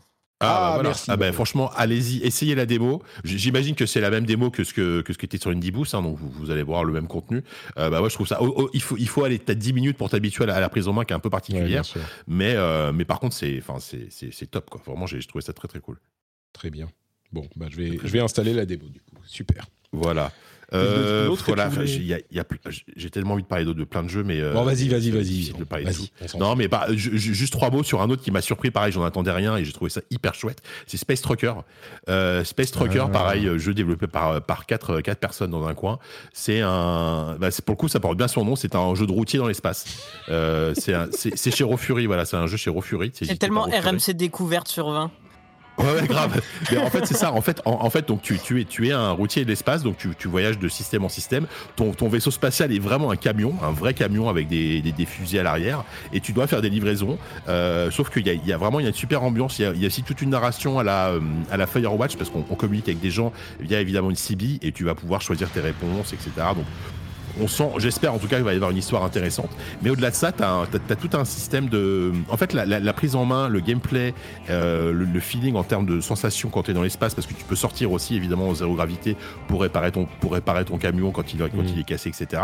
Le feeling m'a beaucoup rappelé euh, Outer Wilds en termes de prise en main. Euh, Et ça, c'est c'est plutôt une bonne nouvelle parce que c'est un, c'est un feeling que j'aime beaucoup. Euh, alors, c'est, c'est- Ouais, ce sera pas du Outer faire. Wilds dans le style, hein, attention, hein, je vous préviens tout de suite, ce sera pas le, le truc un peu fou d'Outer Wilds, mais Mm. ça s'annonce hyper fun à jouer, hyper sympa. Euh, un truc, moi, je te dis, un, un- un- les jeux de routier, bon, je, je dis pourquoi pas. Ce qui m'a juste un peu trigger, c'est, c'est enfin, un trigger attiré, c'est plus le côté, bah, c'est, c'est un truc dans l'espace. Je me dis, tiens, allons-y, pourquoi pas, quoi. Mm. Donc, euh, donc euh, franchement, euh, c'est, c'est Mylène, Mylène Lourdel hein, que, qu'on a déjà reçu, qui est déjà venu à Ouais, l'émission, qui me l'a, qui me l'a vendu en disant, viens, viens, viens, j'ai un jeu super à te montrer et tout. Et bah, je- franchement, j'ai bien fait d'y aller parce que voilà, grosse, D'accord. petit coup de cœur sur, euh, sur ce jeu. quoi. Mais, mais tu fais quoi? Tu dois aller quelque part, récupérer ton cargo, l'emmener ailleurs euh, C'est Ouais, en fait, régulièrement, en fait, tu vas avoir des missions plus ou moins légales. Tu vas transporter. Tu, tu- en fait, tu, apparemment, tu as beaucoup de liberté. Tu auras un truc, c'est un truc où tu peux choisir ce que tu veux livrer. Si tu veux livrer Ah, par exemple, Star. Trucker. Star Trucker. Voilà. Sta- Je, pense, je crois que tu as dit Space Trucker. Ah, je l'ai appelé. J'ai dit Space Trucker. Oui, la honte, ouais, c'est Star Trucker, excuse-moi. Euh, et, tu, et tu- donc, tu vas pouvoir choisir ce que tu veux livrer. C'est, par exemple, une marchandise illégale va te rapporter plus d'argent, mais évidemment, tu peux te faire, tu peux avoir des problèmes. Alors, apparemment, il y aura pas de combat. Il y a pas de, tu peux pas monter des, euh, des, des, des, des- des lasers sur ton vaisseau. Mm. Euh, et ce qui est pas plus mal parce que des jeux, Ouais, des jeux qui font ça, il y en a déjà plein. Euh, c'est pas le but, effectivement. Donc, donc, voilà. Je, je sais pas si ça va être amusant pendant 15 heures, j'en sais rien. Il- Mm. Je pense que tout va dépendre de l'histoire qu'on te raconte derrière, parce que je te dis encore une fois, il y a l'air d'avoir une narration qui est là, quand même assez présente. Mais, euh, mais j'ai été vraiment assez, assez sûr. Et il y a une super ambiance, quoi. C'est vraiment le truc. Euh, T'es t'es dans ton camion, dans l'espace. Il y a vraiment un truc un peu chill, tu vois, euh, qui, est, qui est- qui est super cool, quoi. D'accord, super. Donc, Star euh, voilà, Trucker. c'est- Star Trucker. Euh, voilà. Alors, déception. Mm. Euh, je voulais quand même parler de. Alors, j'aurais quand même parlé de, parler de Stalker 2 parce que Stalker 2, moi, c'est clairement le truc que j'avais le plus envie d'essayer et de loin en arrivant sur le salon. Euh, je savais qu'il était chez, sur le stand Xbox, donc le jeu était, était disponible sur le stand Xbox, même pour le, pour le public. hein. Donc, moi, pre- premier jour, première heure du salon, je fonce sur le stand Xbox. Euh, il y avait déjà un peu de monde, hein, donc j'imagine même pas le- la queue qu'il y avait les, les- pour, pour les jours publics. Et du coup, j'ai pu essayer le jeu pendant une vingtaine de minutes. Et euh, en fait, c'est pas le jeu que je, juge parce que c'est impossible de juger sur, euh, sur, euh, sur ce que j'ai joué. C'est vraiment la démo qui était. On, voit que le jeu a encore du, il y a encore du boulot. Quoi. Le, le- le jeu été repoussé euh, à l'année prochaine. On rappelle que c'est un jeu qui est développé dans des conditions extrêmement compliquées hein, parce que c'est un studio ukrainien hein, qui, qui, développe ça. Donc ils sont en pleine. euh, voilà, ils développent un jeu en temps de guerre. C'est c'est quand même quelque chose d'assez dingue. Euh, donc évidemment que. Euh, que, que, que, que, que- que- que il faut qu'ils prennent le temps de, faire le, jeu qu'ils ont envie de faire, et- etc. Et c'est vrai que la démo que j'ai vue, bon, euh, il y, avait encore beaucoup, beaucoup de, soucis techniques. L'IA fonctionnait très peu. Et là, ce qu'on voit, c'est vraiment, euh, bah, c'est ce que j'ai joué. hein. C'est ce dont j'ai joué. Euh, après, il y a quand même un feeling. Une ambiance que j'attendais que j'ai retrouvé l'ambiance euh, bah, euh, on, rappelle que ça c'est un FPS qui se passe dans la zone de Tchernobyl en monde ouvert avec des anomalies avec des, des mutants etc euh, mais bon ce que j'en ai joué ça m'a pas ça m'a pas vraiment emballé. Euh, j'ai quand même bien aimé le côté un peu euh, en fait il y a un feeling de très battle royale euh, genre PUBG mais en solo. C'est-à-dire que tu Mm. vas vraiment passer du temps à, à aller euh, scavenger à, à looter des trucs dans des maisons pour te pour te pour, pour améliorer ton, ton matos euh, évidemment quand, quand t'as 10 balles dans ton chargeur t'es content tu vois. Donc c'est plein de trucs comme ça euh, t'es, ra- t'es régulièrement harcelé par des par des par des par des euh, factions ennemies donc voilà tu vas te cacher il y a vraiment un truc euh, euh, cachette où on se cache on se planque on avance tout doucement et qui, est- qui est vraiment qui a l'air Mais qu'est-ce qui t'a déçu du coup? C'est Bah, la- l'aspect- euh, la- les la- bugs la- ou? Pour, pour le coup, l'aspect technique, euh, je te dis, l'IA, il y en avait quasiment pas, quoi. C'était vraiment euh, pas Ouais. très agréable. Et euh, disons que pour le moment, j'ai j'ai pas ressenti le, le, le côté inquiétant qu'il pouvait y avoir dans, dans les premiers Stalkers quand, ou, ou- et survie qu'il y avait, qu'il y avait dans les premiers Stalkers. Tu, tu sens qu'il est là, mais cette démo le montrait pas encore. Donc, bon, encore une fois, je pense que je pense que la démo était pas était pas la plus euh, la plus sexy à montrer. Bon, c'est comme ça. Euh, c'est quand même très bien que le jeu ait été, ait été montré, tu vois, au public, mais euh, mais je préfère qu'ils prennent leur temps et qu'ils sortent un jeu, qu'ils sortent le, le meilleur jeu possible. Et à- même s'il sort dans six mois, même dans un an, moi, ça, ça m'est complètement égal. Il est prévu pour le premier trimestre 2024. Voilà. Ça laisse pas En beaucoup fait, à la de base, temps pour. euh, à la base, il devait sortir cette année et euh, il est repoussé au premier trimestre. D'accord. D'accord. Bon, il y a encore de l'espoir quand même. hein, on verra. Ouais, Une- ouais, ouais, Une non, autre voilà. déception. Bah euh, ouais, alors je suis un peu embêté, mais chez Sega, y a, chez Sega, j'ai été un peu déçu quoi. Euh, C'est-à-dire que j'ai pu jouer à Sonic Superstars euh, et à Like a Dragon Gaiden. Mhm. Comment dire? Sonic Superstar, en fait, pour le coup, j'étais assez assez enthousiaste à l'idée de l'essayer, en me disant franchement, c'est mignon ce qu'ils font, c'est il revient un truc en 2D et tout ça. Et en fait, j'ai je l'ai essayé en solo, je l'ai pas essayé en coop. Euh, j'ai trouvé ça très très très très très moyen. Euh, la démo en tout cas que j'ai essayé on, on pouvait essayer quand même 4-5 niveaux différents donc je pense que ça donne une bonne idée de ce que sera le jeu final. Euh, typiquement ils ont ajouté des pouvoirs aux personnages j'ai pas trouvé qu'ils servaient à grand chose à, à part le pouvoir de l'eau qui permet de notamment de remonter des, euh, des cascades. Euh, l'aspect coop je sais que moi je l'ai pas essayé mais j'ai des collègues qui l'ont essayé ils m'ont dit c'est absolument bordélique. Et le level design alors le ça peut être Sonic en même temps. Ouais mais euh, en tout cas, ils se sont, pas- ils se sont pas vraiment amusés là, mes, Ouais. mes- collègues qui l'ont essayé. Et, euh, et le level design qui est propre à Sonic, donc ça va, ça, ça va à toute vitesse, etc. Là, je trouve que c'est poussé à un extrême euh, un, un- un peu débile où vraiment tu ne comprends absolument pas où tu vas. Tu, tu- enfin, moi, je, je sais que régulièrement j'étais perdu, je reviens en arrière. Enfin, ça- Pour moi, Sonic, pas, ça a toujours été un peu ça, hein, je t'avoue. euh. Oui, oui, je suis assez d'accord. Ouais, mais tu vois, j'ai le souvenir du dernier Sonic 2D qui était réussi, c'était Origin, Sonic Origin, Mm. c'est ça? Euh, bah, j'avais pas ce truc-là. Là, là, je sais pas, il y a, enfin, ou, ou alors c'est moi qui ai vieilli, ou alors, euh, mais, mais pour le coup, malheureusement, en en parlant avec les gens autour de moi qui l'ont essayé, euh, bah, on était tous un peu du même avis, quoi. Mm. Euh, on était un peu, on était un peu dubitatif par le truc. C'était pas mauvais. Enfin, autant l'année dernière, j'avais joué Sonic Frontiers et j'avais trouvé ça affreux. Je, je le dis, hein, vraiment, j'avais trouvé ça vraiment, vraiment très, très mauvais. Là, là, c'est pas le cas. C'est-à-dire que c'est joli, ça, ça, ça, va vite Mm. évidemment, le design il est sympa, mais je trouve que euh, j'ai- en fait j'ai traversé la démo de manière assez euh, assez assez plate, tu vois. C'était vraiment en, en céphalogramme plat et euh, bon, j'étais là, ok, je me dis, ah, finalement à quoi bon, tu vois. C'est vrai que ça m'a un peu, voilà, ça m'a un peu déçu. Donc, Et du euh, coup, like, a Dragon moi. Gaiden, The Man Who Erased His Name. Ouais, alors là c'est pareil, je pense que c'est surtout la démo qui était un peu bizarre. Euh, la démo, donc c'est euh, donc c'est un Yakuza, hein, enfin c'est anciennement Yakuza. Euh, alors je suis pas spécialiste du tout Yakuza, mais j'ai fait quelques épisodes, je connais comment ça fonctionne, donc je j'aurais pas la prétention de juger de par exemple l'univers. Mais la démo se passait dans une espèce de parc d'attractions où ils ont reproduit le château de le château d'Osaka et il y avait en fait euh, une arène à la fin, une, une sorte de, de système de combat genre catch ou MMA où tu pouvais choisir plusieurs personnages différents et chaque personnage avait son système de combat différent. Déjà, bon, c'est un peu étrange, ça fonctionne plus ou moins bien. Euh, et il y avait des activités à côté, no- notamment euh, bah, du, du- du casino classique. Et il y avait, et là, c'est là qu'on rentre dans le, le côté un peu cringe, il y avait, un- il y avait le, le fameux bar à hôtesse, qui est un classique, on va dire, de Yakuza, hein, puisque c'est une activité classique que tu peux faire dans Yakuza. Tu, tu vas dans un bar à hôtesse et, euh, et tu discutes avec des, des- des jeunes filles. Là, ils ont fait un choix très étrange qui apparemment était déjà, était déjà dans Yakuza 6, je ne savais pas. Mais ils ont, ils ont refait ça, ils ont fait le choix de d'avoir des euh, actrices en, en FMV, donc euh, des, des C'est ce que je disais la semaine dernière. Voilà, bah, bah, c'est vrai que t'en parlais déjà, voilà. Et à jouer, c'est vraiment bizarre. Enfin, tu es là, tu te dis, waouh. En plus, elle, elle, enfin, ça, ça- ça joue mal, ça, l'éclairage, il est, il est vraiment, t'as, vraiment l'impression d'être, sur du, sur un, d'être sur un truc de X amateur, tu vois. Enfin, c'est, très Ouais. très bizarre. Moi, je disais la Alors, semaine dernière, ça fait un peu soft porn, quoi. En plus, elles sont Voilà, euh, c'est ça. Alors, ça légèrement reste évidemment très soft, hein, un peu elles- les, voilà. les, les, les nichons. euh. Ouais, voilà. Et donc, euh, t'es là, tu dis, euh, ouais, tu, tu choisis tes réponses. Donc, euh, elle te demande ce que, ce que t'aimes boire. Tu dis, bah, j'aime bien la bière, j'aime bien le whisky, j'aime bien machin. Et, elle- si, si tu dis whisky, elle fait, elle fait des grands cris en disant, ah, moi aussi, j'adore ça. Et t'es là, tu dis, ok, bon, euh, qu'est-ce que. tu vois, tu, sais Oui, pas trop te mettre, quoi. Yakuza, quoi.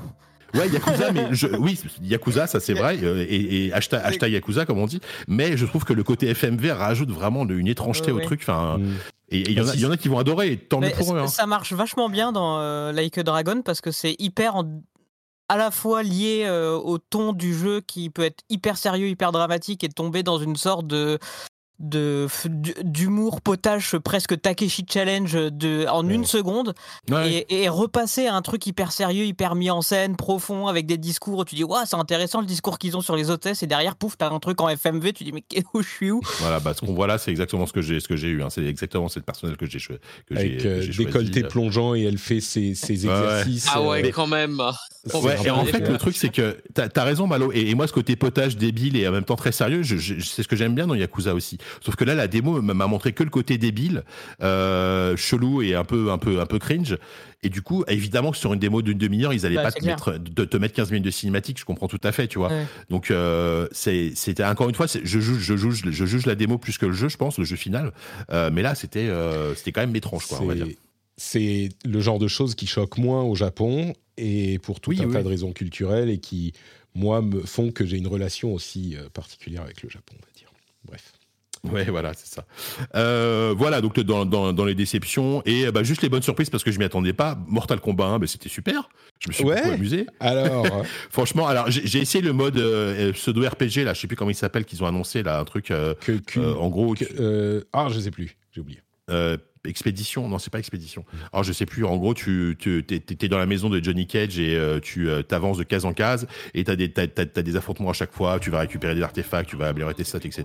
Ça, franchement, j'ai pas trouvé ça terrible. Enfin, c'est, vite répétitif. Par contre, le mode solo, le, le mode story, donc j'ai fait tout, tout le tout l'intro, toute l'intro avec euh, Liu Kang, je crois, c'est ça. Euh, et je, je me rendais pas compte à quel point la production value de ce jeu en termes de cinématique et de narration est mortelle. Enfin, Ouais. dans le sens où c'est de la grosse série B, euh, euh, c'est de la grosse série B, mais c'est de la bonne série B, je trouve. Enfin, c'est moi, moi, je me suis vraiment pris au jeu dans, de- au niveau du scénario de l'histoire, et du coup, j'avais envie de continuer à jouer, ne serait-ce que pour voir le, continuer à voir les cinématiques et l'histoire qui sont euh, qui sont très cool, avec en plus un système de combat qui est, qui est quand même assez fun et abordable pour le coup.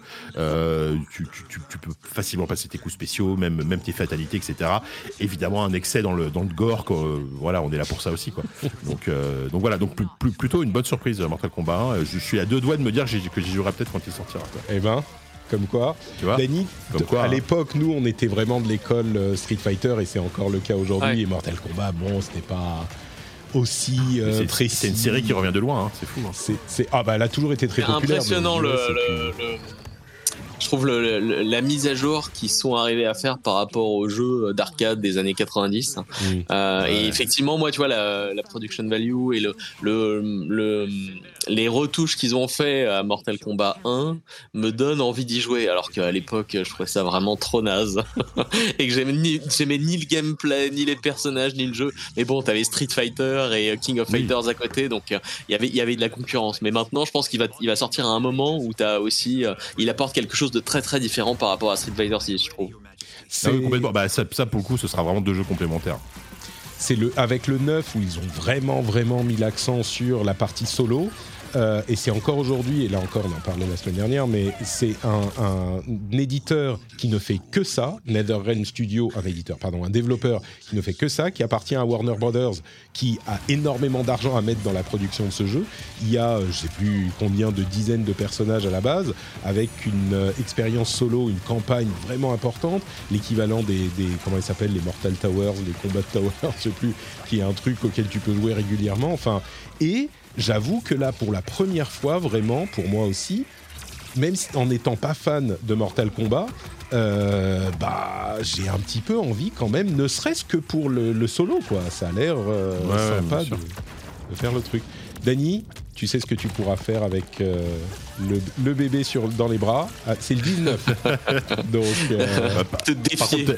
t'évites de le mettre devant l'écran. Je- Si, si, s'il est tourné, Ah. ça va, tu vois. Ouais. Non, mais je pense que les, les quelques premiers Traumatisé, jours, tu vois, les, premières semaines, Hmm. première semaine, euh, le- je peux te dire que le bébé, il n'est pas assez conscient pour comprendre. euh, Ah bah, il s'en fiche, ouais. Tu, tu peux lui montrer euh, n'importe quel. C'est ça. Tu lui fais Donc, une orange euh, mécanique, non, tu euh, lui mets les yeux ouverts, regarde. Ça, je vois bien Dany éduquer son fils comme ça, ou, sa, ou sa fille. Euh, tu vois, le, Ah le- voilà, je vais te, te, te- te- je vais faire de toi le- la personne la plus impitoyable de l'univers et tu pourras enfin me venger contre Patrick dans tous les jeux de combat. Très bien. On pourrait faire un tournoi next-gen euh, Ah oui, c'est ça. On va, on va entraîner nos champions, dans une nos quinzaine enfants. d'années. Ouais, c'est ça. Voilà.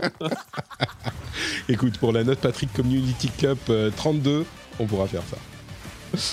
Euh, super. Eh ben, Euh, écoute, voilà, oui, non, il y a d'autres euh, euh, d'autres bonnes Ouais, surprises. Il y, a, il y a- il y y a une bonne surprise aussi. C'est un, c'est un jeu que, pareil, que, bah, que pour le coup, qui a été annoncé euh, à l'Opening Line Live et qu'on a vu directement le lendemain en, en rendez-vous chez Focus. C'est Expédition euh, Mud Runner.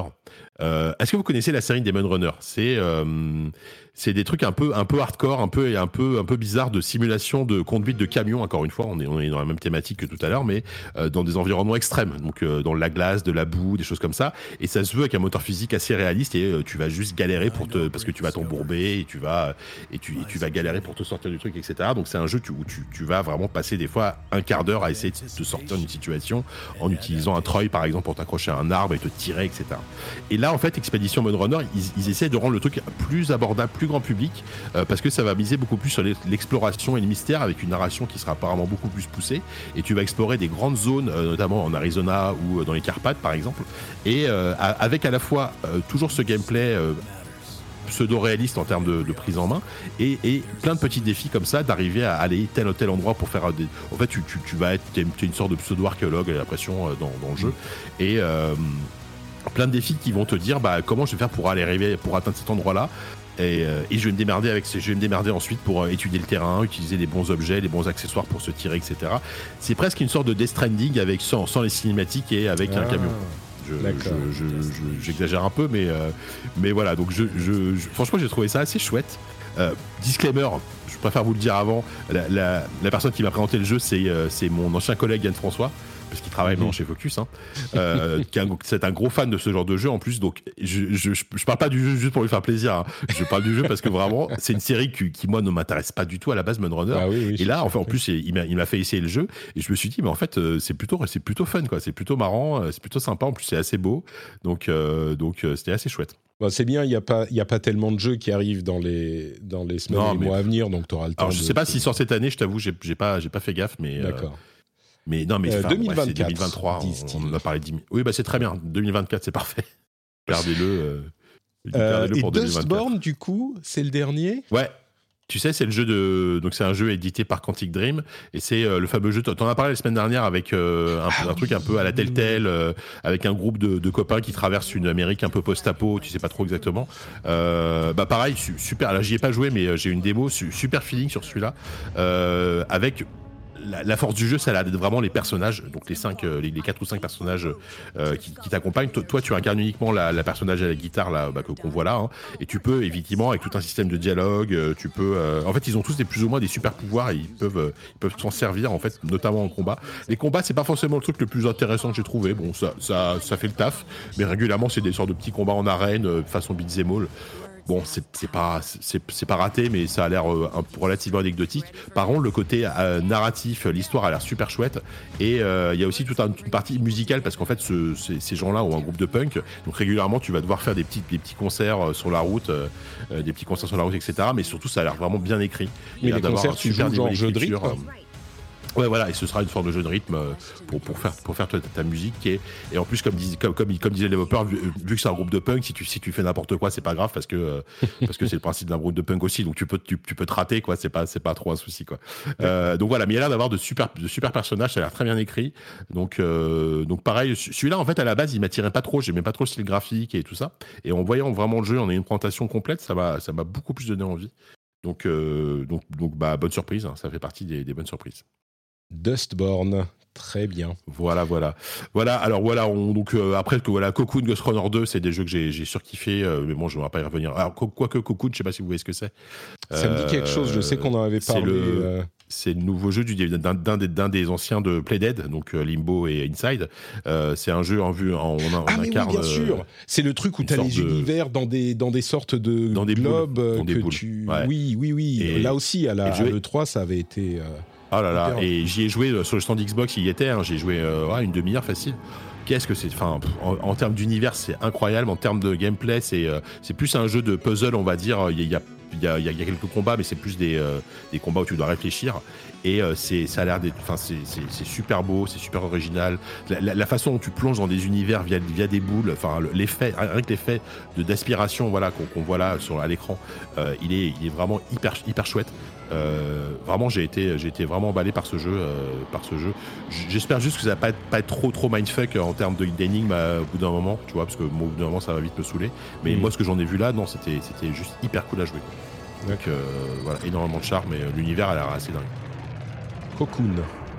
Voilà, Cocoon à surveiller. Et je pense qu'il sera le Game Pass parce que tous les jeux qui étaient sur son Xbox, à quelques exceptions près, euh, seront, seront dans le Game Pass à- au, moment, au moment de leur sortie. Donc, euh, ah bah, il sort le 29 septembre. Ah bah voilà. Comme ça, euh, c'est- Mais Mortal. Kombat, le- Il y a, y. Starfield dans une semaine, enfin demain pour l'Early Access. Euh, Voilà. Mortal Kombat le 19. Euh, Il y a sea of, Sea of Stars dont on va parler dans un moment. Le Cocoon qui est aussi. Mais je crois que c'est le quoi. moment où euh, je peux utiliser ce euh, jingle qu'on n'a pas utilisé depuis un moment mais qui est toujours euh, dans notre tête. C'est. Il y a d'autres jeux. Voilà. Je pense que ça résume Mm. bien la situation. Ah bah là, Moi- oui, il y, a- il y a effectivement, il y, a- il y a aussi le DLC de Cyberpunk euh, 2077 qui est quand Oui. même un gros morceau. Ah, sept- et ça, c'est que septembre. hein, On parle même pas d'octobre. Mais bon. Euh, oui, parce qu'octobre, il y, a de la- il y a de la matière aussi. Je voudrais mentionner Ah bah, octobre, un truc pire. Qui était passé, qui m'était, que j'avais pas du tout vu passer. Euh, c'est un jeu qui s'appelle Bye Sweet Carol, qui, veut donc dire euh, au revoir, euh, douce Carole, qui est un jeu en, style dessin animé de Disney. Vraiment, genre, le, le style graphique, ça fait penser à Cendrillon, quoi. Et ça a l'air d'être en, en genre, je sais pas, pl- pas plateforme, mais enfin, on est sur un plan en 2D et on déplace 2D, le ouais. personnage. Et on peut donc observer les différents, les différents éléments du décor, etc. Et on est dans une grande, euh, euh, une sorte de, de manoir. Et c'est un jeu d'horreur. Alors, je vais clairement Ah. pas, clairement pas y jouer, moi. Jeu d'horreur à Disney. euh, Alors là, franchement, tu m'intrigues. C'est vraiment, euh, c'est un jeu qui a été présenté là-bas, donc qui n'a même pas de date de sortie, je crois. Mais vraiment graphiquement, on est au Bien. niveau de, de- de- d'impressionnement de, euh, Ah ouais. Cuphead, quoi. C'est ça a trop bien. impressionnant. C'est alors bon, encore une fois, horreur. Moi, je vais. Est-ce que c'est un délire à la, à la Clock Tower un peu Tu sais, ça me rappelle ce vieux Mm. jeu euh, bah, en 2D euh, sur Super Nintendo où tu devais euh, t'explorer un château, tu devais t'enfuir parce que tu étais poursuivi par un espèce de gros monstre avec des ciseaux géants. Bah là, ça a l'air d'être un peu ça. En Ça fait, tu te planques, t'es. Oh là C'est là, ça. dis donc, mais ça a l'air trop bien. C'est beau, hein Ah, il a l'air fantastique. Moi, tu m'as, tu me l'as vendu, Patou. Je vais, je vais Oh. clairement l'attendre. On Merci, ajoute Patou. ça aux 12 jeux de JK. Et ça, ça sort cette année ou euh, Non, non, c'est c'est en développement vraiment. C'est le début du développement encore. Donc euh, Ah, merci. On. Repousser le 2026, c'est bien. c'est ça. voilà, exactement. Donc Bye Sweet Carol. Ok. Écoute, euh, c'est très bien. T'as t'as bien fait de le repérer celui-là. Je pense que c'est à peu près tout pour la Gamescom et du coup. Ouais, ouais, ouais, ouais, ouais, bien sûr. je- euh, je- J'ai pas déroulé les 40 jeux auxquels j'ai joué, mais franchement, ouais, c'est toujours, un- c'est toujours un plaisir et beaucoup, beaucoup de. au- Au-delà, enfin, c'est très Edouard Baird dans, dans, dans Astérix, ce que je vais dire, mais c'est c'est- c'est aussi un salon, le salon des rencontres, tu vois. Au-delà des jeux, c'est aussi, euh, c'est aussi des rencontres, comme on dit. Alors. Et euh, voilà, j'ai même, franchement, j'ai des anecdotes avec l'Ariane Studio, mais que je pourrais pas raconter à l'antenne parce que j'ai pas Ah, mais tu peux pas dire Ce ça. genre de choses. Non, je peux Mais pas. est-ce que tu peux du coup, tu as les coups de cœur des rencontres, Je peux euh, pas, les je bonnes peux pas parce surprises que je pense qu'on en, par- je pense qu'on en parlera dans ZQSD, donc je garde l'exclusivité Ah pour ZQSD. Désolé Patrick. D'accord, d'accord. Mais est-ce que tu as des déceptions dans les rencontres dont tu peux nous parler? Parce qu'il y a les coups de cœur, les bonnes surprises. Est-ce que tu as Non, des déceptions dans- dans- Des dans gens que tu as rencontrés, tu t'es dit, que- ah non, mais lui, il est quand même. Oui, non, lui, c'est- Il avait l'air sympa, mais en fait, il est un peu pénible. euh, il parle beaucoup. Non, non, je crois, je crois, je crois pas avoir. euh, dans après, j'ai pas croisé de. Après, j'ai pas croisé de mégastar. Hein, je j'ai pas le souvenir d'avoir croisé de mégastar, mais euh, alors qu'il y avait- en plus il y avait il y il y avait Phil Spencer, il y avait Todd Howard qui était là évidemment euh, sur place, mais je, je les ai pas vus malheureusement. euh. Dommage. Apparemment, apparemment quand, quand je suis arrivé sur son Xbox, ils sortaient du stand Xbox, mais je les ai ratés. Donc, euh, Écoute, l'année prochaine. Voilà, Super, bah merci beaucoup pour ce long compte-rendu de la Gamescom. Il y aurait encore beaucoup à dire, mais il faut qu'on avance parce qu'il faut qu'on parle de plein de jeux auxquels on joue en ce moment, ou peut-être pas de plein, mais de jeux intéressants. Euh, avant ça, un petit mot pour vous dire quand même un grand merci. Enfin, merci à ceux qui soutiennent le Patreon, merci aussi à vous d'écouter, mais si vous voulez un merci au carré, un double merci, vous pourriez peut-être considérer l'idée de devenir patriote. Si vous écoutez l'émission depuis, allez, six mois, un an, deux ans, et que vous aimez bien ce qu'on fait, que vous appréciez la manière dont on parle des jeux, eh bien, vous pouvez aller sur patreon.com slash rdvjeux et euh, devenir patriote pour avoir bah, des contenus bonus, l'émission sans pub, sans même cette petite partie promo au milieu. Vous avez euh, des contenus supplémentaires, euh, des éditos de temps en temps, du contenu supplémentaire dans la newsletter, qui est un excellent compagnon au podcast, etc., etc. Patreon.com slash rdvjeux pour euh, pour euh, découvrir tous ces incroyables bonus et pour devenir euh, patriote, comme on dit. Le, patriote, c'est un petit peu le membre exalté de la communauté du rendez-vous jeu. C'est les gens qui sont qui ont atteint un niveau de membritude supérieure de la communauté et qui sont exceptionnels et qu'on applaudit chaque jour quand on se lève le matin. Donc tous les auditeurs, levez-vous ce matin. Quand vous vous levez ce matin, vous applaudissez les patriotes dans votre tête si vous voulez. Mais on vous remercie très chaleureusement de permettre à cette émission d'exister. Introducing Wondersuite from Bluehost.com. Website creation is hard, but now with Bluehost, you can answer a few simple questions about your business and get a unique WordPress website or store right away. From there, you can customize your design, colors, and content. And Bluehost automatically helps you get found in search engines like Google and Bing. From step-by-step guidance to suggested plugins, Bluehost makes WordPress wonderful for everyone. Go to bluehost.com/wondersuite. Millions of people have lost weight with personalized plans from Noom, like Evan, who can't stand salads and still lost 50 pounds. Salads, generally, for most people, are the easy button, right? For me, that wasn't an option. I never really was a salad guy. That's just not who I am. But Noom worked for me. Get your personalized plan today at Noom.com.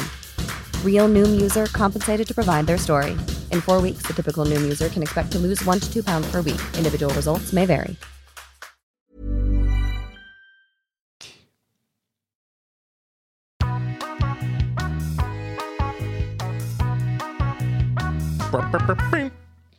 Et nous revoilà euh, avec les jeux auxquels on joue en ce moment. Alors, comme je vous le disais, comme je vous le teasais en début d'émission, le premier d'entre eux, c'est un segment qu'on a enregistré euh, un peu plus tôt avec Erwan, alias Fumble. Et puis je peux vous le dire maintenant, je peux vous le révéler, c'est bien pour parler de Starfield. Et c'est ce qui fait que vous avez vu votre podcast un tout petit peu plus tard, peut-être que euh, habituellement. C'est une longue conversation de plus de 40 minutes où on parle euh, un petit peu de chaque différents éléments du jeu d'une manière un petit peu traditionnelle, mais ça nous permet d'avoir une idée assez précise de ce qui fonctionne et de ce qui fonctionne moins dans le jeu. Je ne vais pas vous en dire plus. Je vous laisse euh, la conversation là. Euh, désolé pour les petits soucis de euh, son du côté de d'Erwan, mais c'est passager et d'une manière générale, ça passe plutôt bien. Donc voilà, je vous laisse avec Patrick et Erwan du passé. Et nous voilà donc avec Fumble pour parler du jeu mystère, qui n'est pas un jeu mystère, euh, qui est évidemment Starfield, vous vous en doutiez, le NDA est tombé puisque vous entendez ces mots et ces paroles. Bonjour Fumble, bienvenue dans le rendez-vous jeu, comment vas-tu? Salut, bonjour tout le monde, ravi d'être là, merci pour l'invite. Je, on discutait un petit peu avant de lancer l'enregistrement. Euh, tu es sous l'eau, tu es complètement surchargé, donc euh, merci triplement de prendre le temps de venir avec nous. Fumble, qui est euh, chez IGN France aujourd'hui, qui a fait, euh, qui est passé par, par plusieurs rédactions prestigieuses et historiques de l'univers du jeu vidéo. J'imagine que la plupart des auditeurs reconnaîtront le, le pseudo. Est-ce que tu peux te présenter quand même en quelques mots pour ceux qui sont trop jeunes, les, les rares qui sont nés il y a, je sais pas, quelques années à peine et qui écoutent. Bah, euh, oui, euh, Erwan Lafleuriel, alias Fumble, rédacteur en chef d'IGN France depuis euh, 8 ans environ, là, bientôt. Euh, c'est bah, le plus longtemps passé dans une rédaction. Mais ouais, mais ouais. J'ai jamais passé autant de temps dans une rédac. Avant, j'étais chez Gameblog. Je suis resté 5 ans. Je suis passé par Monde Persistant. qui est, je suis resté 3 ans, 3-4 ans. Et euh, au tout début, c'était joystick euh, en 2003. Donc là, je, là, en octobre, je fête les, 20 ans de. Enfin, même maintenant, je fête mes, mes, 20 ans de carrière. On va, on va, on va arriver à Starfield, mais c'était seulement 5 ans que tu étais chez Gamecult? Chez Gamecult, l'erreur. Chez Gameblog. euh, tu sais, les deux sont, sont dans, la, dans la. Ans, hein ils sont toujours associés dans ma tête euh, dans l'antagonisme qui les caractérisait. Ah bah c'est le lore français. Ouais. C'est ça, l'une des grandes histoires de, de, la presse. Mais c'était 5 ans que tu étais chez Gameblog. Moi j'ai l'impression que la période était... De 2010 à 2015. Bah, c'est long quand même.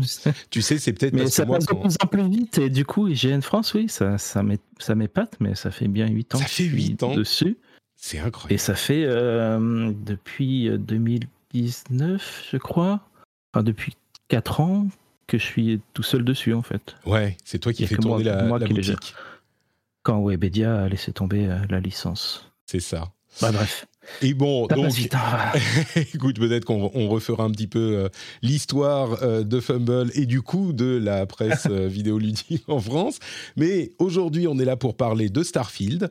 Et Starfield, bah, c'est évidemment la grosse sortie Xbox de la rentrée, possiblement. Et ça, c'est la grande question. Est-ce la plus grosse sortie de la rentrée? Il y a de la concurrence, c'est sûr, mais tout le monde attend la réponse là, au moment où on enregistre, le, NDA n'est évidemment pas encore tombé. J'ai aucune idée de euh, la qualité du jeu ou en tout cas de l'appréciation qu'en ont les, les, les testeurs. J'ai pas vraiment parlé aux amis. Euh, par contre, ce que je sais, c'est que tu as beaucoup à dire dessus. Tu as passé euh, combien T'en es à combien maintenant? 130, 140 heures? Et tu as écrit genre 450 pages sur, pour ton test pour IGN, pour IGN.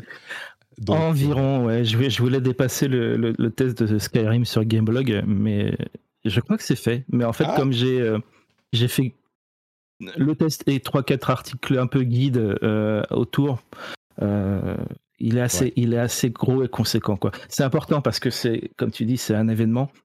je ne sais pas si c'est le, le, jeu de l'année, ça, ça va être très varié pour les gens, de toute façon, le jeu de l'année. Par contre, c'est un événement de l'année. Euh, c'est une nouvelle IP euh, Bethesda. C'est vraiment pas rien, quoi. C'est pour ça qu'il y a autant de, hype. C'est pour ça que c'est si important euh, que ça soit un truc vraiment nouveau, euh, une nouvelle licence, la première depuis 25, 20 ans pour 20, 25 ans pour Bethesda, c'est Mm. c'est vraiment quelque chose d'important. Quoi. Et puis c'est important, euh, euh, euh, important pour Microsoft aussi, pour Xbox, parce que c'est leur première euh, clairement. vraie exclue depuis un moment, et puis celle sur laquelle ils tablent vraiment. On a vite passé sous le tapis Redfall. Euh, Mm. et, et- et donc là, bon. Il y a eu énormément de discussions, peut-être qu'on en aura parlé dans, Eh oui. dans C'est l'enregistrement. pour ça aussi qu'il faut, euh, c'est pour ça qu'il faut faire un gros test, euh, Ouais. bien précis et Mm. argumenté, parce qu'il faut aussi se blinder soi-même. Il faut être Ouais. inattaquable en fait sur le test. Donc c'est pour ça que Et c'est voilà, marrant en plus, paquet. Un, un truc auquel les auditeurs ou les lecteurs euh, ne pensent pas toujours, c'est que un testeur est un petit peu seul face à son jeu.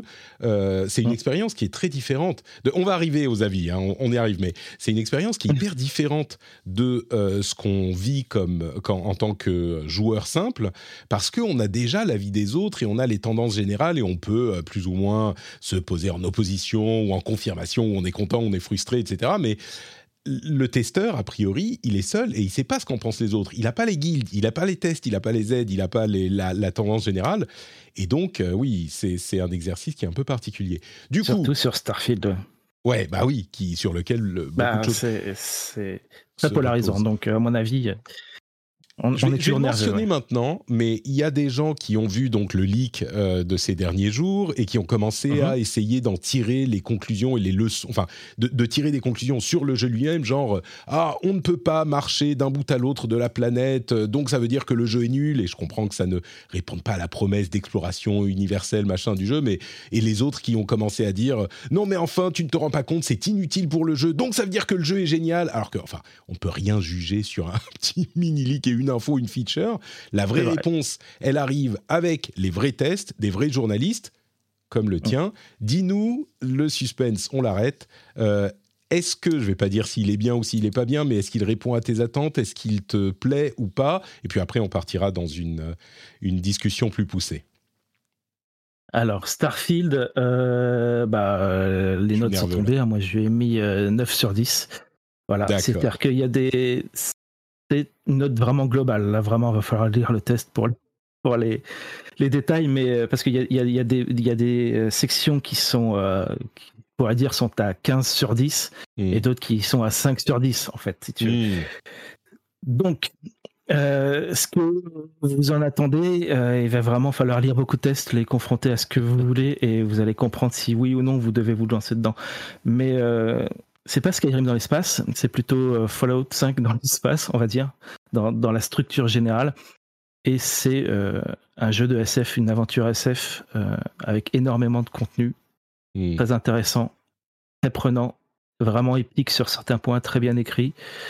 Euh, par contre, si vous attendez de l'exploration, si vous étiez un vrai fan de Starflight ou Star Command, Star Control plutôt à l'époque, par exemple, des vieux jeux où tu pars à l'aventure et tout ça, là vous allez être, euh, probablement déçu, euh, effectivement. Donc je le détaille bien pourquoi dans le test, mais Mm. euh, l'aspect exploration est un peu gâché. En Ah. fait, j'ai même un peu l'impression qu'il y a des choses qui sont passées à la trappe. Mm. Genre un jeu trop ambitieux. Ça, qui a c'est- dû, ça, euh, ça, c'est- voilà, euh, supprimer certaines features. C'est-à-dire que effectivement, l'idée d'un Skyrim dans l'espace, l'une des, euh, des, des phrases qui est restée d'ailleurs, qu'on utilisait avant, mais qui a vraiment pérennisé Skyrim, c'est tu vois cette montagne au fond, tu peux y aller. Bah là, euh, ce, qu'on en- ce dont on entendait parler, c'est-à-dire qu'on arrive sur une planète et le jeu génère euh, une zone immense qui prend euh, des, des- des- très longtemps à marcher en ligne droite pour l'explorer. Bah, oui, mais elle est fermée cool, en fait. Mais elle est fermée. On arrive sur un mur invisible. elle- quoi. c'est- Non, on n'arrive pas sur un mur invisible. Ça s'éternise dans ce biome. En fait, les planètes ont plusieurs biomes. Hmm. Et quand tu descends sur une planète, tu déjà tu peux, t'as pas de véhicule, tu peux juste marcher. Donc c'est quelques kilomètres. Mais si tu vas dans une direction, il continue de générer euh, ce biome à l'infini. Tu vas pas passer dans un autre biome. Si par exemple tu as une ville sur la planète, c'est une instance, tu descends sur cette, euh, sur cette ville. Mais imagine tu euh, choisis de descendre sur la planète au hasard un petit peu au sud et que tu commences à marcher au nord, tu n'atteindras jamais cette ville. Hmm. Ça sera Ouais. juste ce biome qui sera généré au fur et à mesure avec des bah, certains points d'intérêt qui peuvent popper, euh, mais en général ils sont tout autour de toi hein, en permanence, les points d'intérêt.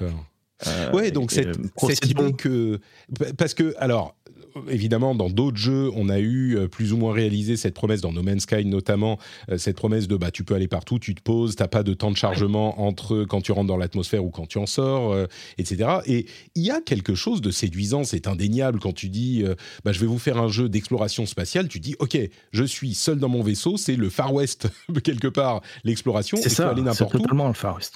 et, et, et donc, le fait de ne pas pouvoir passer sans voir les coutures d'un endroit à l'autre, je comprends que ça soit un petit peu frustrant sur le fantasme. Maintenant, Ouais. euh, ce qu'on fait- peut... Oui, vas-y, pardon. En fait, il y a quelque chose de pire que ça, en fait. Hmm. Il y a quelque chose de plus problématique. C'est-à-dire que euh, toute cette galaxie qu'on t'offre, tu n'as pas le côté pionnier euh, qui, qui est, par exemple, il n'y a, pas ce côté où tu pars dans l'inconnu et tu es tout seul. Hmm. C'est-à-dire que euh, les systèmes sont divisés en niveaux, de 1 à 70, mais il n'y a pas de niveau. Enfin, il y a des niveaux dans, dans, dans la création de ton personnage et la progression, et c'est infini, donc ça, il n'y a pas de souci. Mais les- le, le niveau max d'un système solaire, c'est 75, je crois, et ça définit un peu les, les monstres que tu vas tomber ou ceux qui, vont- que tu vas rencontrer. Mais tu peux y aller quand même si tu gères, tu vois, Mm. si tu esquives certains trucs. Et tu peux aller euh, au système solaire le plus loin possible. Tu vas atterrir et il va te générer une instance et il y aura toujours des bâtiments humains. Hmm. Tu seras jamais seul. Tu seras jamais le premier à débarquer là, quoi. Et ça, c'est vraiment dommage. C'est vraiment dommage. Et en plus, ils auraient peut-être pu le faire, hein, juste en disant procéduralement, euh, bah, les humains n'ont jamais été là, donc il n'y a pas ces bâtiments. Je ne comprends pas pourquoi. Je ne comprends pas pourquoi. Ah, la création procédurale, c'est toujours un peu, tu as pas un peu en fait. risqué, quoi.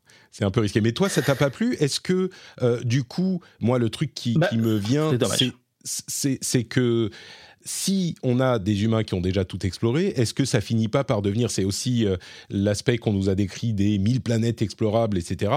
Euh, est-ce que ça devient pas un petit peu toujours toutes les mêmes? Ou est-ce que l'expérience n'est pas similaire? Est-ce qu'on garde de la variété? On commence par le négatif, j'ai l'impression, on viendra au positif ensuite. Ah ouais, Euh. ouais.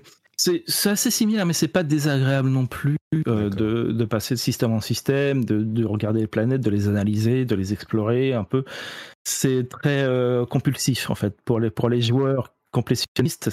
c'est- L'exploration euh, est lucrative parce que ça te rapporte euh, de- du fric et de l'expérience. C'est contemplatif. Euh, tu as des, euh, des petites choses à découvrir ici, là, des anomalies euh, sur les planètes. C'est assez marrant et c'est pas désagréable du tout, en fait. Mais euh, voilà, t'as pas ce côté euh, découverte, pionnier, en fait. Comme je l'ai dit dans le test, quand tu fais ce genre de choses, euh, le jeu va juste te demander si tu veux aller à l'autre bout de la galaxie et te dire bah il faut que tu passes par ce système d'abord parce que tu l'as pas exploré avant de passer à l'autre et ainsi de suite. C'est pas difficile, t'as même pas besoin de d'avoir un super vaisseau ou des super compétences pour aller à l'autre bout de la planète.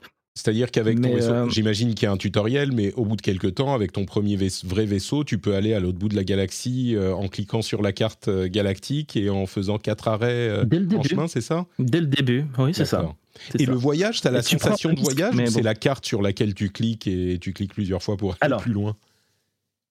C'est vrai que depuis Skyrim et Fallout, tu as des grands mondes ouverts où tu te balades et tu vas c'est fermé au bout d'un moment, mais tu as, un point. En fait, la carte, le- l'exploration et le déplacement dans le monde de, de- de Starfield, ça rappelle beaucoup Fallout 1 et 2 finalement.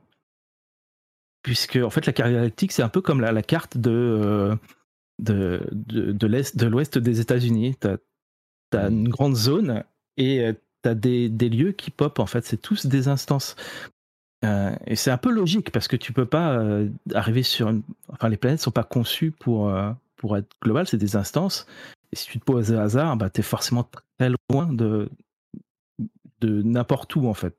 Donc, Mm. c'est des instances. C'est as telle ville, donc tu vas dans telle ville euh, en, en cliquant dessus. Et euh, tu as ton vaisseau, et tu as des, spatio- des euh, stations spatiales, tu as les avant-postes que tu crées, et tout ça, ça, ça crée des, des- des points de voyage rapides, et tu passes de l'un à l'autre en permanence. Hmm. Et quand tu tu peux arrives aller- euh, en orbite autour d'une planète aussi, ou euh, des choses comme ça. Et Du coup, j'ai presque l'impression que est-ce qu'il y a vraiment une utilité au voyage spatial Genre, tu rentres dans ton vaisseau, est-ce que tu peux te mettre dans le cockpit, prendre le volant, entre guillemets, ou la, le... le Euh, Même le- obligé, le- oui. Personne ne va piloter à ta place. D'accord, mais pour tu as des, des trucs de voyage rapide une fois que tu as visité un endroit, mais pour y aller la première fois, il faut que tu passes, euh, tu vois, à travers euh, les planètes d'un système solaire, que tu voyages entre les systèmes, euh, entre les systèmes passes pour aller d'un système à l'autre, dans ton vaisseau ou ça se passe comment ça le voyage spatial? Alors, tu peux passer par la carte stellaire, euh, tu peux même passer par la mission. Tu dis, je vais à telle mission, euh, j'en suis à telle étape, donc tu- il va calculer directement le, le trajet et tu fais un, un- un voyage rapide et c'est terminé, tu es sur place en fait. Et c'est le temps de chargement Euh, ou...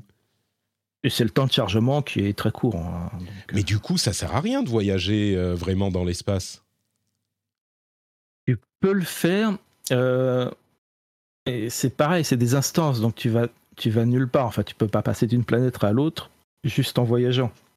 Ah Juste en- d'accord, en, donc tu peux même pas voyager. Attends, on peut pas voyager dans l'espace, genre euh, c'est je- pas- C'est pas Elite euh, ou, Ouais, euh, ou, ça. euh, un truc comme ça. C'est No Man's Sky. c'est euh, vraiment un, c'est vraiment un style Fallout où tu passes d'instance en instance. Hmm. Quoique même dans Fallout 1, tu pouvais marcher dans une direction et découvrir quelque chose, mais euh, mais, mais là non, c'est euh, on te dit euh, on te dit où aller, tu débloques des, des, des lieux, Hmm. euh, tu peux débloquer des lieux euh, et, euh, et tu y vas quoi. Donc, ce que je comprends, c'est qu'il n'y a pas vraiment de voyage, ce qui pour un jeu d'exploration spatiale est un peu couillon. Mais en fait, c'est pas un jeu d'exploration spatiale, c'est ce que tu es C'est pas un jeu d'exploration spatiale. Ouais. Ce n'est pas un jeu d'exploration spatiale. Par Clairement. contre, ce que c'est, j'imagine, c'est euh, un jeu qui va te donner le, le sentiment du, du comment dire, euh, du souffle narratif d'une histoire de science-fiction à laquelle tu vas prendre part et, et qui est euh, dont les points forts résident dans cet aspect du jeu, c'est ça? Les, Alors ça, c'est la narration? dans ce cas-là, oui, absolument, oui. Mm. Euh, absolument, même s'il y a quelques défauts de narration, euh, ce que j'ai trouvé en fait, c'est que vraiment toute la- l'approche de la SF est très américaine. C'est très américain, avec des accents étrangers pour faire un, peu international. C'est voilà, très américain.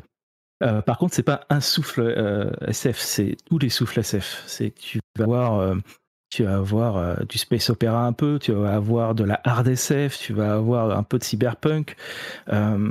T'as as vraiment beaucoup, beaucoup de thèmes SF qui sont abordés, qui sont très bien abordés, très bien compris, très intéressants. Peut-être un peu classique, des fois, tu, tu sais un peu où ça va aller, mais, mais c'est voilà, comme comme si on avait distillé ma biblio euh, SF dans un jeu, quoi. C'est tout ce qu'on connaît, tout ce qu'on aime depuis, euh, enfin, la, SF classique euh, américaine depuis les années 50, et c'est ça fait vraiment plaisir de, de retrouver tout ça dans un jeu.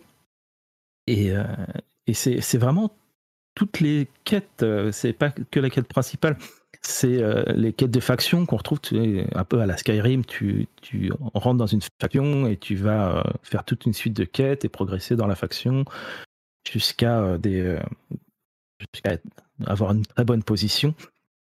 Et, et c'est très intéressant, vraiment. C'est on a l'Union coloniale, là ça donne une histoire un petit peu à la Alien. Euh, on a euh, les Rangers, c'est. euh, j'ai pas fini la quête des Rangers, c'est un peu. J'ai pas encore terminé, mais c'est une histoire de vol et de. Et de je, je connais pas le fin mot de l'histoire, mais c'est Mhm. une, une sorte d'en- d'enquête en fait, c'est une enquête spatiale. Euh, on a euh, l'histoire de la flotte écarlate, euh, qui est une flotte de pirates, qui donne des, des, des vibes de casse du siècle, des trucs comme ça. T'as euh, la corporation Ryujin euh, à Neon City qui va te filer des trucs cyberpunk euh, vraiment très intéressants. Le, le style cyberpunk est pas extrêmement développé au niveau euh, implant et tout ça. Il y en a un tout, petit peu. Par contre, les, les, les, euh, les, trucs de corporation, les, les vols de technologie, tout ça, euh, c'est très bien écrit, c'est très intéressant à suivre. Et tout le temps, on te donne des choix. C'est-à-dire que la suite de quêtes va te donner tous les, les éléments et à la fin, on va te donner des, un choix euh, qui, est- qui t'est remis en, fait en même pro- et même deux choix même en général pour les grosses quêtes de faction. Tu as toujours deux choix important à faire. Euh, c'est vraiment qui vont faire intéressant, quoi, quoi. Ça, va donner, ça va donner quoi ces choix Tu veux dire, euh, c'est si tu vas te, te- être ami ou être ennemi avec cette faction ou c'est des trucs euh, vraiment. Non, c'est plutôt comment tu te positionnes dans cette faction. Ça va Hmm. plus peut-être importuner tes compagnons qui vont dire ah bah t'aurais peut-être pas dû faire ça. C'est comment tu te positionnes dans le monde en fait. Hmm. Et, euh, et à la fin du jeu, à la Fallout, tu as un petit peu bah, qu'est-ce qui s'est passé après en fait? Quelles sont les conséquences de tes choix? Ah, intéressant ça. Mais du coup, euh, j'ai l'impression qu'il faut effectivement un petit peu faire le deuil de l'exploration, euh, de cette idée de je pars dans mon vaisseau et je vais explorer la galaxie. Mais si Mm. On, a compris que c'est pas ce jeu-là, il y a une euh, comment dire, c'est une sorte de d'immense euh, pièce de théâtre ou peut-être prenons, soyons fous et faisons une analogie euh, vraiment osée. C'est un grand jeu de rôle où tu vas avoir différentes scènes dans lesquelles tu vas pouvoir aller, différentes séries de, quêtes que tu vas pouvoir poursuivre, qui vont te proposer plein d'histoires différentes. Tu as une quête principale, j'imagine, avec, euh, je sais plus comment il s'appelle, Constellation, la- la- le groupe que tu Voilà, euh, c'est ça, c'est ça. et tu peux la faire avancer si tu veux. Tu peux. Est-ce que tu peux aussi partir faire d'autres choses pendant des heures et des heures et vraiment, d'une certaine manière, explorer ce monde, même si physiquement tu vas pas voyager dedans, tu vas aller à différents endroits et découvrir plein d'histoires de personnages dans ce contexte ça. SF qui finalement, il n'est pas tellement exploré de cette manière. J'ai l'impression dans le dans le jeu vidéo en fait. Je l'ai jamais vraiment vu euh, aussi euh, dans, ce ton-là en fait. C'est un ton assez mature, mais ça c'est pas c'est pas ni sordide ni délirant comme du euh, comme peut l'être du, Fallout. C'est assez assez mature, assez terre à terre. Il y a vraiment l'ambiance que j'appelle enfin qu'on a appelé euh, punk ou NASA punk en fait Hmm. qui est euh, ce- cette ambiance figée dans, euh, dans les années 80. Euh, en fait, ils ont voulu refaire un petit peu le rétrofuturisme de Fallout, mais dans une autre sauce. Mm. Et, et ça permet en fait de, de rendre cohérent en fait l'ensemble de toutes ces toutes ces inspirations. Ça les ça les fige dans un cocon graphique et, et une direction artistique qui est qui est le, le NASA punk en fait. Ouais. Donc ça, ça, ça fonctionne bien, même si c'est toujours un peu bizarre à mon sens, puisque comme ça se passe 300 ans après le départ de... de... Bon, on fait toujours référence mais- aux trucs qu'on connaît, hein, bien sûr. Mais... Voilà, mais tu te dis, ben, ils n'ont pas évolué, ou c'est quand même bizarre. Mais bon, c'est c'est pratique, on va dire. Et, euh, et je l'ai jamais vu, euh, enfin, autant de trucs SF euh, traités aussi bien dans... Et puis il y a vraiment, la- il y a aussi toute une histoire qui est créée. hein. Le jeu a sa propre histoire, son propre, sa propre chronologie. Elle est assez euh, simple, mais vraiment intéressante à, à- à découvrir. En plus, c'est une nouvelle IP, c'est une nouvelle licence. Tu débarques dans un jeu où, que tu connais pas déjà de cinq jeux précédemment, où Mhm. on te répète pas des trucs que tu connais déjà parce qu'il faut l'expliquer au nouveau. Euh, tu, c'est vraiment un point positif que tu euh, découvres hein, tout cet univers euh, pour la première fois. Très agréable. Donc, euh, jeu spatial réussi. Moi, j'ai, moi, l'une de mes références, c'est The Expanse, qui est euh, dans la lignée Ah bah du- oui. un petit peu du NASA Punk. Ça va, ça va gratter les bons, euh, les bonnes envies. Du coup, je t'entends dire ben. Euh, je pense, ouais. Ouais. oui, oui, je pense. Ouais. Ça me donne envie. Je pense carrément. On, on pourrait partir plus loin dans ces sujets-là, mais je crois qu'on va laisser la découverte aux, aux joueurs euh, sans, sans spoiler. Mm. Je voudrais quand même qu'on parle un petit peu d'un élé- d'un élément qui est pas euh, euh, qui est, qui est pas peu important, c'est le gameplay. J'avoue que j'ai pas Mhm. été convaincu moi par les phases FPS du tout qu'on avait vu, les Mm. rares qu'on avait vus. Euh, Qu'est-ce que tu as pensé du gameplay? Le, le, le moment-to-moment gameplay, ça donne quoi dans le jeu? Alors, le gros problème qui gère tout ça, en fait, c'est la difficulté. Est-ce que le jeu va réussir à équilibrer euh, la difficulté par rapport à, euh, ton style de, gameplay, en fait? C'est comme d'habitude, hein, il y a les piliers habituels, euh, le, combat, la furtivité, la diplomatie, tout ça pour régler toujours les mêmes problèmes. Le même problème de, manière différente. Donc, où que tu ailles, tu, quand tu es habitué à ce genre de gameplay Fallout, tu, euh, tu repères un peu toutes les options possibles. Mm. Et euh, ton personnage, tu vas le définir en bah, te spécialisant dans un de ces, euh, un de ces, un de ces gameplays. Et tu auras toujours un moyen, en fait, de, euh, bah, de t'aider si jamais tu es confronté à un autre type de gameplay et que tu es moins bon. Tu as, des Mm. consommables, tu as tes compagnons, tu as, plein de choses pour t'aider à pallier en fait. Euh, pour le FPS, je dirais que euh, il faut mettre le jeu en très difficile, histoire de vraiment utiliser toutes les, euh, les options qu'on te donne pour bah, que le, le combat soit intense et intéressant. Sinon, c'est trop facile. Et au moins, c'est dynamique. Tu tues tout le monde très vite.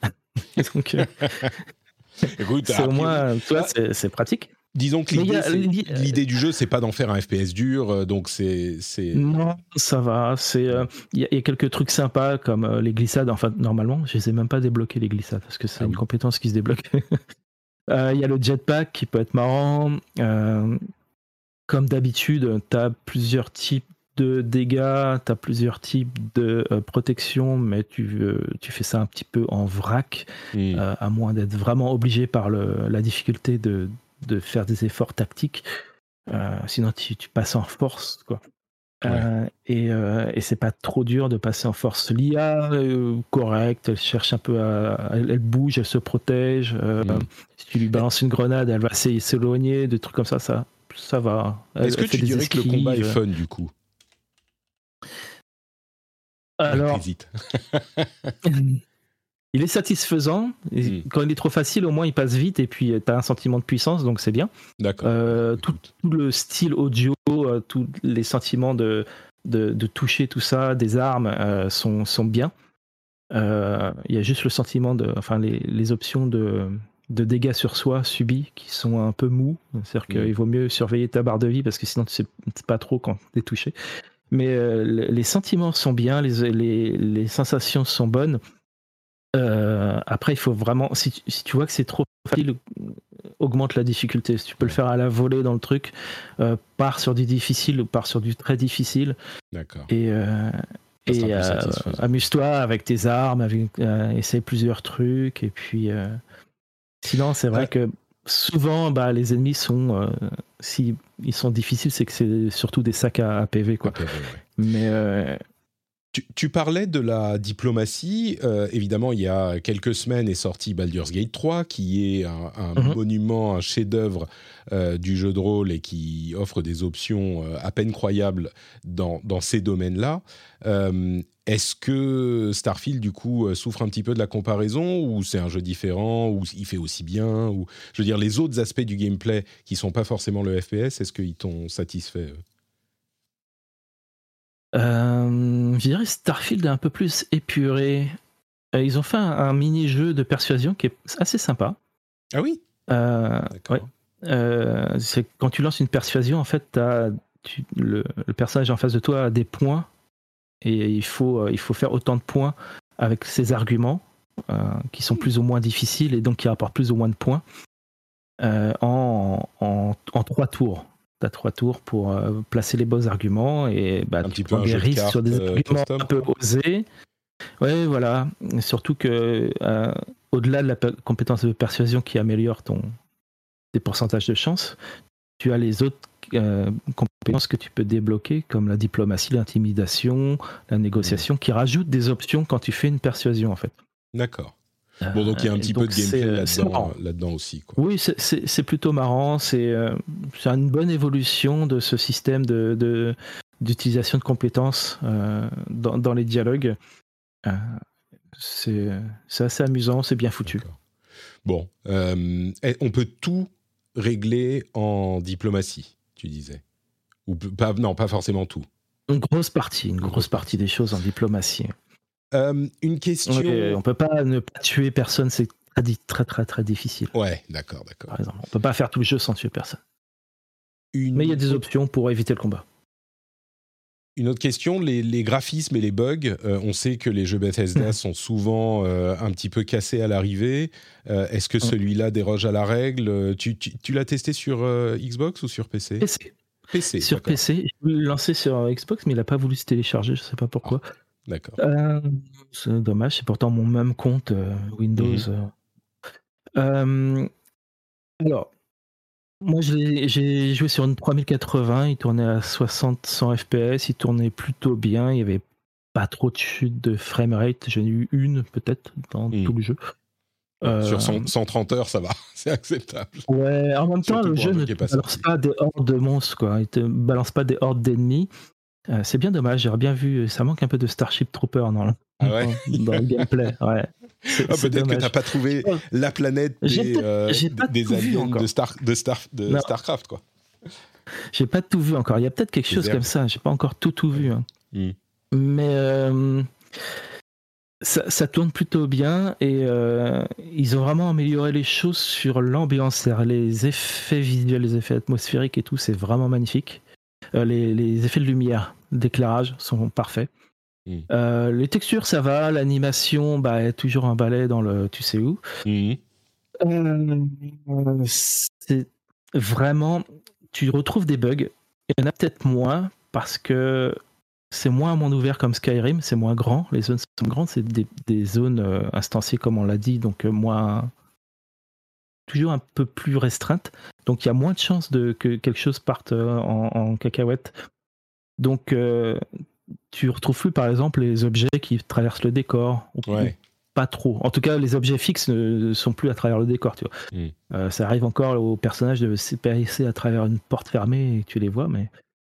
Euh, et tu retrouves les trucs un peu habituels euh, au Creation Engine, euh, qui a beau être le, système 2, tu vois, Creation Engine 2, ça reste le Creation Engine et c'est c'est pas terrible. T'as bah, des, par exemple des personnages qui euh, tombent à travers le sol ou euh, ou euh, à chaque fois que tu rentres dans une instance, tu sais, il y a- t'as la physique un peu bizarre. Il y a des objets qui, qui, qu'on- qui parfois se posent. Ouais, qui sont à 2 C'est- cm c'est- c'est du sol et qui, et qui se posent et qui bougent. Ouais, Oui, mais c'est comme ça depuis euh, Ouais. Fallout ou 3 ou enfin c'est c'est vraiment je, comme je dis dans le test, soit ils veulent pas les corriger, soit ils ne peuvent pas. C'est inhérent au, au, au moteur et c'est toujours là. c'est toujours là. Je- Mais rien de. Euh, c'est c'est parmi les trucs qui coûtent un point d'ailleurs euh, sur Engine France au test parce que hmm. c'est- voilà.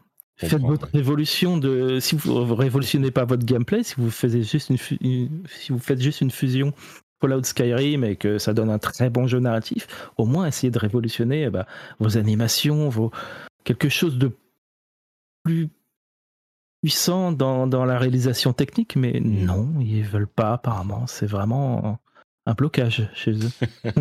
Bon, mais rien qui casse le jeu, quoi. Il n'y a pas de, de trucs qui t'ont euh, Non, effacé ta alors, sauvegarde, non, des menus qui sont un- un- innavigables, euh, des trucs vraiment pénibles. On a aussi toujours les euh, certains scripts qui se lancent pas. Alors des fois, faut revenir un petit peu en arrière euh, pour Mm. qu'ils se relancent. J'en ai un qui se lançait deux, un ou deux qui se lançaient jamais. Donc ça, c'est du bug report et Ouais. et je pense que ça, forcément, Bethesda va se pencher dessus très rapidement. Euh, et euh, rien qui casse le fun euh, vraiment. Alors par contre aussi, euh, comme le Crash Engine, l'interface et l'ergonomie sont un cauchemar total. Ah, d'accord. Bon, C'est- toujours l'interface qu'on connaît dans, depuis Skyrim, qu'on a eu dans Fallout, qui euh, est essentiellement console, c'est-à-dire que le PC est complètement oublié, les raccourcis Mm. PC euh, sont nuls et ne fonctionnent pas, il y a des trucs absolument aberrants. Euh, ça, il le laisse au modeur, je pense. Mais je trouve que même pour euh, une interface console, je la trouve très mauvaise. Quoi. Une espèce euh, d'interface en tiroir, tu es obligé de rentrer et sortir en permanence. Hmm.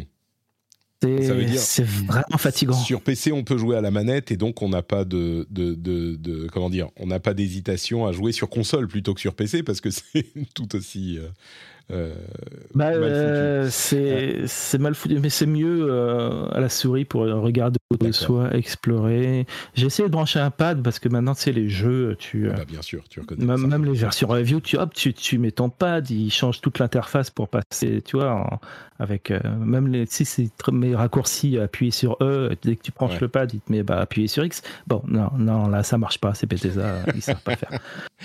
D'accord. Bon, on a fait le tour des différents éléments un à un. Euh, J'aimerais en conclusion que tu nous dises, peut-être avec un petit peu plus de liberté encore, euh, ce que tu as pensé du jeu, ce qui est, ce qui t'a séduit, parce que tu lui as quand même mis une très bonne note et on sent que Mm. euh, ça va être un, un jeu que tu vas retenir cette année. J'aimerais quand même que tu nous dises ce qui t'a plu, euh, pourquoi tu, tu lui as mis une, une si bonne note, quoi? Parce que j'ai l'impression qu'on est un petit peu, on a un petit peu survolé dans notre discussion quand même. Bah, à nouveau, bah, on le dit, hein, l'écriture, les, les différentes. Vraiment, cette impression que chaque euh, quête que tu fais, chaque euh, histoire est intéressante. A- je ne me suis pas. Voilà, je me suis pas ennuyé une seule seconde. Le combat, euh, si euh, t'es- c'est pas fantastique, euh, il, ne, il ne gêne pas le fun en fait du jeu. Euh, Il y a des choses qui ne fonctionnent pas, comme euh, les, les avant-postes, euh, les lignes de production, parce que tu ne comprends pas à quoi ils servent. Je pense que c'est voilà, c'est vraiment bizarre. C'est intéressant, tu peux le faire. hein, L'ergonomie est nulle, donc c'est un peu. Qu'est- Qu'est-ce que tu veux Les avant-postes, c'est les trucs que tu vas construire dans les, sur les oui, différentes voilà, planètes, tes bases. Euh. C'est toute la ligne de production un peu à la Satisfactory où tu vas euh, chercher les ressources et des, euh, des machines pour produire des éléments, euh, des composants euh, de fabrication qui vont ensuite euh, fabriquer d'autres composants de fabrication plus rares et Hmm. ainsi de suite. Toute une ligne de production comme ça à mettre en place en gérant les avant-postes, en allant sur les planètes, rechercher les ressources, qu'elles soient minérales, animales ou végétales, il y en a énormément, puisqu'en plus elles sont divisées en, en raretés. Et, euh, et tout ça, on ne sait pas à quoi ça sert. Ah oui, d'accord. Je ne sais- C'est 120 donc- heures, je ne sais toujours pas à quoi ça sert. Ok, Donc, d'accord. euh, Peut-être que c'était pour un autre type de, de gameplay que tu n'as pas Bah, exploré parce que tu pas. euh, Non, c'était peut-être pour justement le, le gameplay d'exploration et de conquête des étoiles, et qui n'est pas là. Donc, Mm. euh, D'accord. à la, limite, c'est peut-être pour euh, construire des, des avant-postes plus rigolos, euh, plus développés, Ouais, et, et faire des, des bases que, euh, qui seront marrantes et qu'on montrera euh, sur YouTube C'est ça, ouais, exactement. voilà, quoi. exactement. Mais, Euh, euh, mais sinon, c'est pas ça. Mais c'est un point de gameplay, tu peux le laisser de côté, c'est pas grave. Hmm. Euh, c'est pas grave. T'as vraiment. Enfin, le 9 sur 10 suffit pour toute cette immersion dans, dans ce nouveau monde, dans cet univers, dans, dans tout ce qu'il a raconté, en fait. Pour moi, ça me suffit, quoi. Et le gameplay qui va avec est, habituel au Fallout, j'y suis habitué. Euh, je suis plutôt content des, euh, du nouveau système de, de, de progression du personnage, je suis content des mini-jeux. Euh, même le mini-jeu de, de piratage est, est sympa, vraiment. Je suis content de, de toute cette expérience. Je m'en suis pas lassé en 120 heures. J'ai envie d'y retourner. J'ai envie encore de découvrir tous les secrets parce que je suis sûr qu'il y en a plein que j'ai j'ai pas encore pas encore découvert. Tous les petits événements, la narration environnementale et la narration euh, de, de Bethesda qui est très connue pour bah, toutes ces petites anecdotes que que je, je raconte une au début du test d'ailleurs, histoire de mettre dans l'ambiance, mais Tu veux euh, nous, tu veux c'est- nous c'est en raconter une, une petite pour. euh, Bah, celle du test, c'est. Ouais, je débarquais dans. C'est vraiment con. Je débarquais dans un système que j'avais jamais vu. Donc là, tout d'un coup, forcément, il y a un vaisseau qui passe parce que c'est procédural. Ils sont partout, les humains sont partout. hmm. Et comme ça, je, le, je aile le, le vaisseau pour juste voir ce qu'il faut là. Et euh, j'entends une voix qui, avec un accent indie qui fait euh, Euh, Ah bah c'est bien que tu me... Tu me... C'est à peu près ça. hein. C'est bien que tu me contactes parce que je voulais savoir, tu connais la plus grosse lune de- du système? Donc il y, a- il y a un choix et moi je, je viens de débarquer donc bah, je fais non, je connais pas. Eh, c'est la tienne, gros cul Et le mec se barre en hyperspace. Je suis resté, genre, je suis resté comme ça. Je... Et j'ai fait OK. Alors, mais alors, je m'y attendais pas à celle-là. Tu sais, j'étais déjà en train de penser. Attends, Bah, est-ce que ça veut dire qu'il a Moi non plus. Et j'ai fait bon. D'accord, effectivement. Donc, e- est-ce qu'on peut dire que le gros point fort, c'est si c'est pas l'exploration, par contre, c'est l'aventure que tu vas vivre, euh, les, les gens que tu vas rencontrer, les histoires que tu vas découvrir, euh, etc. Dans ce contexte Ouais. qu'on a hyper rarement finalement. C'est incroyable, tu sais. J'essaye de penser. Bah, depuis Fallout, c'est un peu sur ce même contexte où tu fais ton personnage et tu le vis dans. Tu, tu, la, tu la, la poses sur, ces histoires euh, avec euh, tes choix, euh, tes choix moraux. Il y a des choix oui, moraux. non, mais je veux dire, je veux dire la- C'est dur. C'est dur. très dur les choix moraux, d'accord. Ouais, il y en a qui sont même- vraiment con- conflictuels. La, la, la, le- la science-fiction, quoi. Parce que j'essaye de réfléchir. Ah bah oui. Et il y a des trucs, alors on va penser bien sûr à... euh, euh, euh, merde, pas Andromeda, mais... Merde, N7. Euh, Mass Effect. Euh, bah. Mass Effect, ouais. Mass Effect, Outer Worlds, euh, peut-être. euh, à part C'est ça. peut-être plus comme Mass Effect, ouais. Ouais, mais je veux dire, il y, en a c'est très plus, c'est plus space opéra. Il y en a y en très a, peu des jeux comme ouais, ça. a- Ouais, c'est vrai, c'est vrai. La plupart des jeux spatiaux, ça va être des, des jeux de stratégie ou ce genre de trucs, des, des grosses aventures. C'est peut-être parce que c'est très ambitieux et que c'est difficile à faire. Mais bon, No Man's Sky, Mass Effect, Outer Worlds, dans ces contextes-là, c'est à peu près tout. Si on met de côté Star Citizen ou euh, Elite Dangerous, ce genre de trucs. Mais, Mhm. mais donc, on n'est pas abreuvé. Là où de la fantaisie, on a des, des tonnes et des tonnes. euh, L'espace. Ah bah c'est un pari, euh, c'est un pari assez intéressant ouais, de Bethesda, surtout sur un Starfield où c'est vraiment de la SF terre à terre quoi. Ah, moi, C'est pas, c'est pas du space opéra, c'est pas des trucs assez dingues, c'est, c'est terre à terre. C'est vois, assez réaliste, c'est ancré dans le réalisme. Les, les The Expanse, les contacts, les euh, Arrival, tu vois, tous ces trucs-là, c'est vraiment ma cam. Donc, euh, je sens Ah bah, que... que tu vas beaucoup l'histoire principale qui, qui Tu dis elle, quoi, euh, que, de- que du je vais beaucoup aimer l'histoire principale qui a été coupée. Ouais, désolé, c'est mon PC qui veut absolument. hein, je suis désolé. Euh, euh, Il y, a, il y a du, tu sais, de la RDSF, du space opéra, tout ça. Et si tu veux le côté un peu mystique, un peu Mm. Religieux, philosophique de, de la SF, bah, c'est l'histoire principale. Ouais. Ouais, on sent bien qu'il y a des trucs euh, qui tirent là-dessus. De, de- ils n'en parlent pas, mais on sent bien qu'il y a un petit peu de ça aussi dans Ouais, le là, là, je peux pas spoiler. C'est ça, c'est ça. Tu m'as donné envie. euh, c'est peut-être un petit peu ma cam, mais tu m'as donné envie. Et, et c'est marrant parce que je pense que euh, les gens qui veulent ne pas aimer Starfield vont trouver tous les arguments pour ne pas l'aimer. Et les gens Bah, qui ils en ont euh, plein, hein. Il y en a plein pour le pas l'épée. Ouais. Tu, tu dis ils auront tort ou euh, ça sera facile?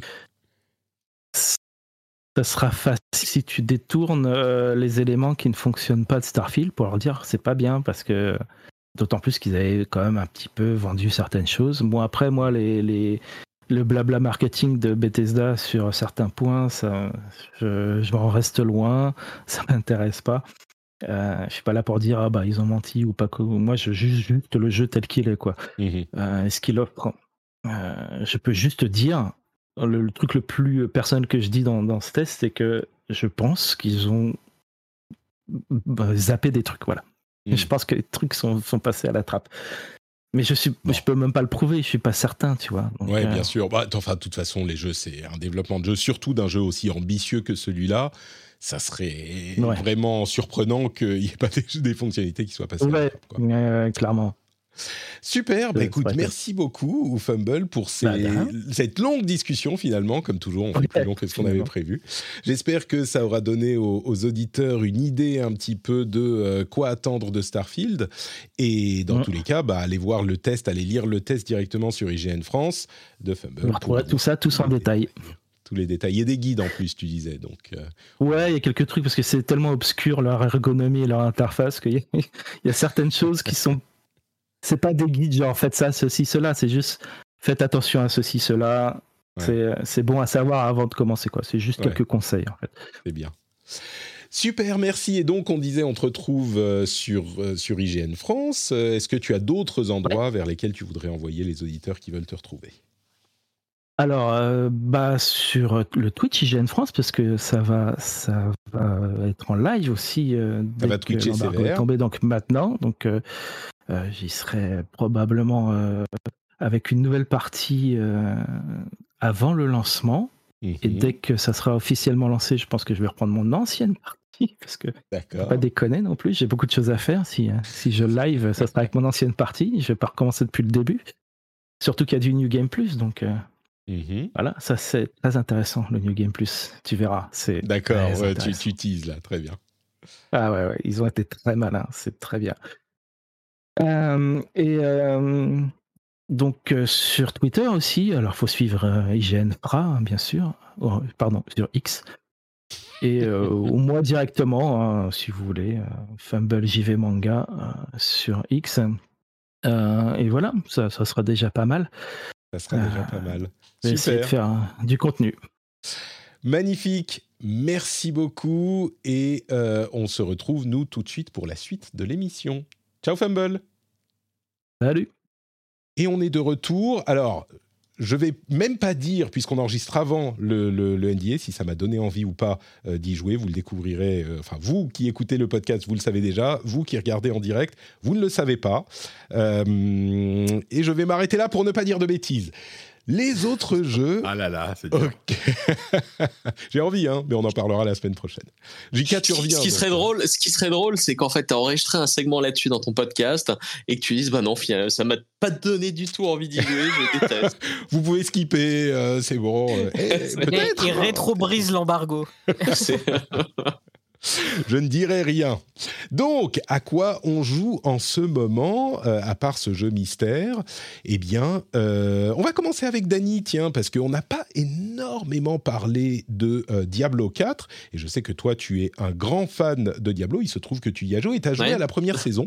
Moi, ce que j'entends de fait. Diablo 4, c'est Mhm. euh, bon sang, Diablo, bon, c'était bien, mais dès qu'on arrive en endgame, c'est pourri, c'est honteux, c'est lamentable. Blizzard a fait un travail ignoble. Je sais que t'es pas forcément toujours hyper tendre avec Blizzard, mais t'es aussi quand même très client de, de, de ce qu'ils vendent. Donc, euh, qu'est-ce que tu penses de Diablo cette j'adore Diablo en général. J'ai passé beaucoup, beaucoup de temps sur Diablo 3 euh, et je faisais en gros à peu près euh, un personnage par saison pour, pour Jusqu'à la les fin? nouveautés saisonnières. Ouais, j'ai fait la- les, les 4-5 dernières. euh, j'ai dû faire des pauses hein, sur les 10 ans du jeu, mais, mais oui, 10 j'ai- ans j'en ai fait beaucoup. Ah Ah Tu m'as mis un, un- sur les 10 ans de Diablo 3 Oh Mais oui Oh là là là là, ok. Pardon, ça- Et, euh, très bien.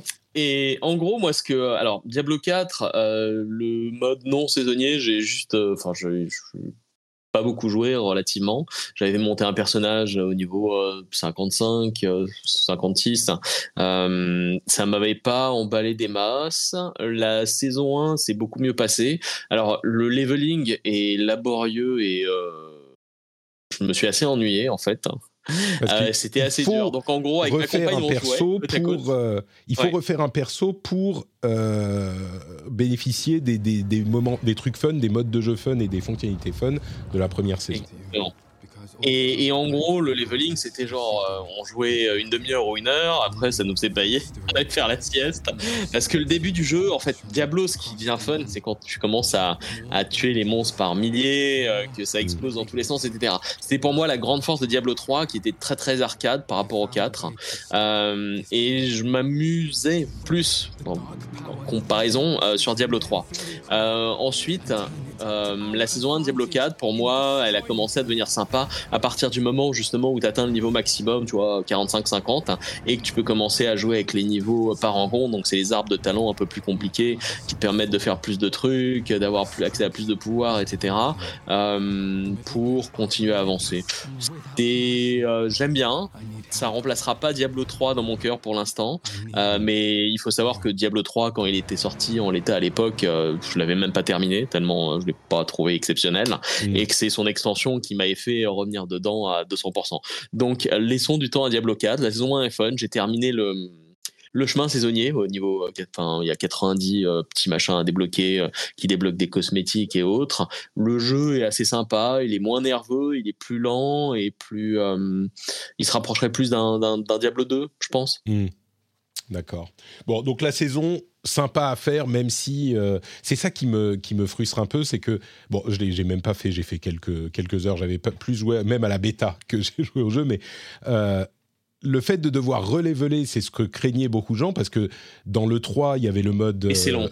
le, le mode euh, merde comment ça s'appelait? Aventure qui, qui faisait que c'était quand même fun de leveler et là il n'y a pas et donc euh, oui c'est un peu c'est sans doute un peu pénible espérons qu'ils changeront ça pour les saisons à venir la 2 devrait Et, pas trop et- tarder et c'est d'ailleurs. plus pour monter au niveau maximum en fait, hein, euh, qui était donc 70 sur Diablo 3, ça prenait euh, peut-être je sais pas euh, 5 heures, 6 Mm. heures. Les, les, les, les gens qui sont super bons, ils pouvaient faire ça en une heure ou deux. Euh, les gens qui étaient un peu plus débutants, peut-être une douzaine d'heures. Là dans Diablo 4, je pense que pour atteindre le niveau entre 45 et 50 c'est plus long que ça. hein. Enfin, Ah oui. c'est euh, ça prend du temps. Hein. Surtout que t'as pas accès à beaucoup de pouvoirs, euh, t'as pas des pouvoirs légendaires qui sont incroyables et qui font tout exploser euh, en balançant des éclairs partout. Donc c'est c'est plus euh, plus lent, plus posé. Euh, et le leveling dans Diablo, pour moi, c'est pas ce qui est de, c'est pas c'est pas la partie la plus fun. Tu as aussi joué à euh, bah, un jeu dont on parle depuis quelques semaines, hein, Baldur's Gate 3, qui est l'énorme claque auquel même moi j'ai joué, même si je, je me suis arrêté euh, relativement vite, mais même moi j'ai eu euh, la claque monumentale de Baldur's Gate 3. J'imagine que toi tu es aux anges. C'est ça.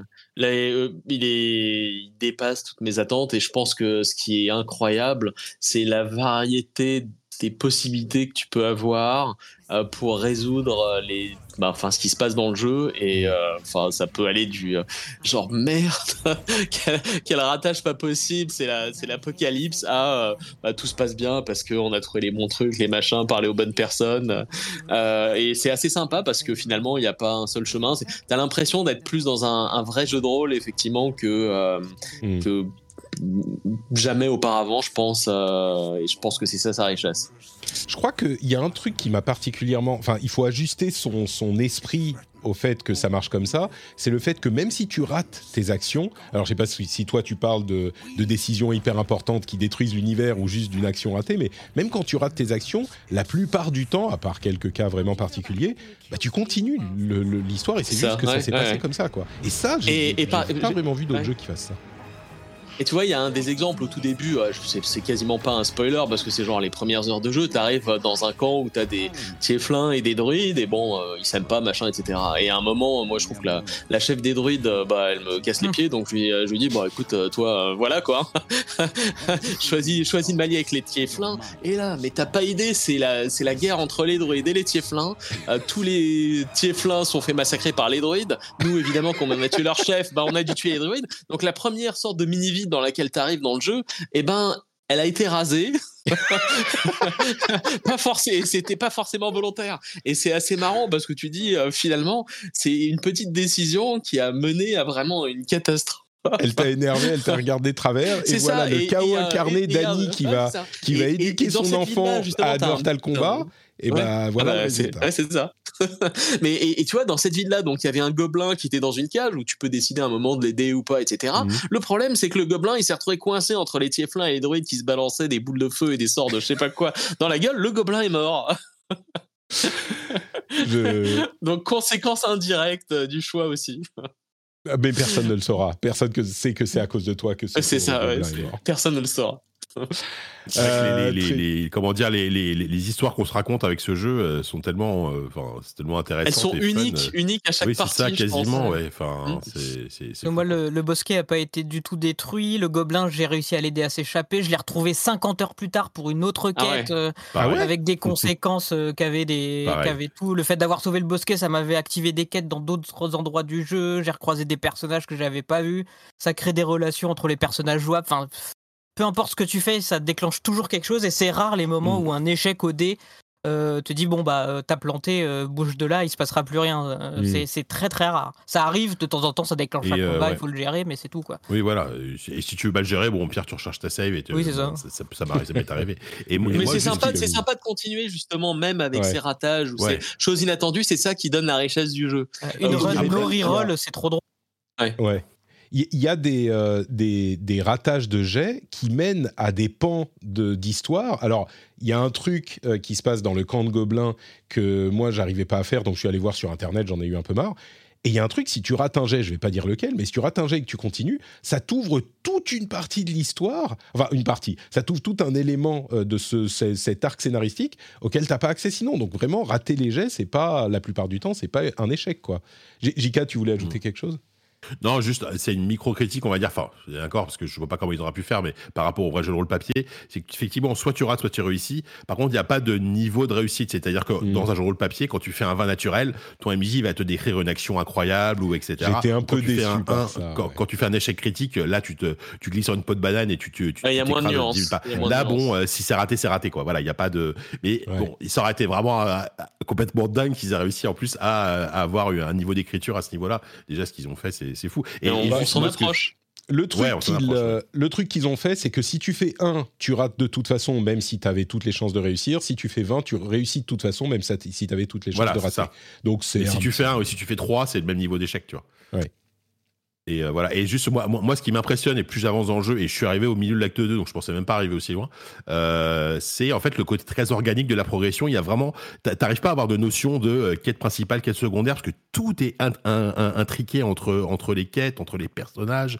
Euh, tu te rends compte qu'en fait, effectivement, un truc que tu fais, t'as la quête très secondaire, va être lié à soit la quête principale, soit le- la, la quête d'un de tes compagnons. Enfin, c'est c'est vraiment d'une d'une en fait, la progression est tellement fluide, t'as vraiment pas l'impression d'avoir ton journal de quête en disant alors euh, ta, quête secondaire, tu la coches, elle est finie. Bon bah du coup, je reviens sur la quête principale. Non, c'est vraiment euh, tu t'avances de manière très organique et, euh, et c'est assez unique. Et honnêtement, moi, ah, je te dis, à, pa- à part Disco Elysium, qui a à peu près ce même niveau de, de en, en termes d'écriture et de, de- de- de- comment dire de progression, j'ai pas d'autres exemples, tu vois. T'as des trucs, tu te tombes, tu te promènes dans un village où il n'y a pas grand chose à faire, tu ramasses un truc dans un tonneau euh, random et c'est un objet qui peut t'aider sur un boss ou qui, enfin, c'est- absurde tellement ça va loin. Donc il faut Ouais. ramasser tous les trucs de tous les tonneaux, tonneaux Ah, random. faut looter. hein. Ah, ouais, ah oui, faut ouais. looter à mort. Il faut que je le relance. Je vais, je crois que je vais, je vais passer en facile pour euh, passer la partie, euh, si j'ai le temps de trouver un moment Pour les combats, jouer, ouais, tu pour peux, passer la partie euh, gobelin qui me, qui me saoule un peu, pour pouvoir continuer parce que. Fais comme moi, rase le camp. Mais euh, c'est c'est un truc que je, je voulais faire, mais c'est dur. Je trouve les combats durs, quoi. J'ai pas du tout l'habitude de ce genre de jeu. Euh, au début, ça allait, mais dans le camp des gobelins, euh, moi, j'y arrive pas, quoi. J'ai j'ai provoqué plusieurs combats. Chaque fois, je me suis dit, ah, ah Ouais. je vais faire ceci. Et en fait, euh, il y en a 12 qui, app- qui sortent de partout. euh, ils appellent leurs potes, euh, ils envoient des machins. Et ils te... Alors, j'ai j'ai regardé également des trucs sur. Sur, vu sur les tonneaux YouTube pour- explosifs c'est ça, les tonneaux explosifs que tu vas ramener pour créer l'apocalypse. Tu peux simplement, il y a- je vais raconter un truc parce que c'est une possibilité parmi 12 millions. Euh, L'une des personnes que tu, que tu dois, euh, dont tu dois régler le compte est euh, à côté d'un- d'un- d'une sorte de précipice et il y a un pont par-dessus. Eh ben, si tu, lui, tu réussis à, lui, faire, à la faire courir vers l'entrée en lui disant Eh, euh, il y a un truc qui se passe là-bas, vas-y, va, va vite voir euh, par là-bas. Elle se met à courir. Euh, soit tu, au moment où elle passe près du truc, bah, soit tu coupes le pont, soit tu la pousses euh, en lui mettant un bon, euh, un bon petit coup, et elle tombe et c'est bon, c'est fini. T'as as fait la, la- la mission, c'est dingue. Enfin, c'est dingue. Ouais, c'est dingue. Euh, tu as également fini enfin euh, Cyberpunk, commencé. Ouais. En fait, j'avais quasiment pas joué à l'époque. euh, les bugs m'avaient un peu refroidi. Je l'ai, je l'ai mis de côté. J'avais la flemme et je suis pas trop client d'univers cyberpunk en général.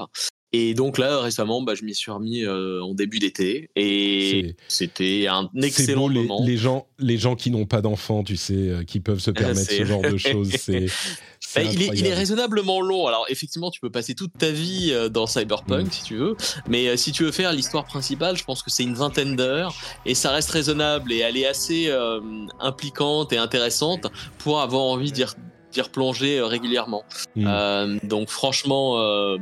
Très très bon jeu Euh, et je m'y attendais pas en fait. Je, je dois avouer que j'étais agréablement surpris et donc j'ai précommandé le DLC sur un jeu Ah où ah. il y a deux ans tu m'aurais dit ouais je m'en fous Cyberpunk euh, ça a l'air chiant. Et ça Phantom n'est pas le cas. Liberty qui, qui non seulement ajoute énormément de, de choses, mais ajoute aussi des choses au jeu de base. Donc euh, l'arrivée de Et les Elba choix, les choix que tu peux faire dans le jeu sont réellement impliquants et peuvent changer bah, le type de fin que tu vas avoir ou les relations que tu vas avoir avec certains personnages. Par exemple, à un moment, tu fais une quête avec un, un- enfin, un gros con et tu as le choix de le taper, de le tuer ou de le laisser tranquille. Bon, moi, je l'ai, euh, je l'ai rossé parce que c'était vraiment un gros con.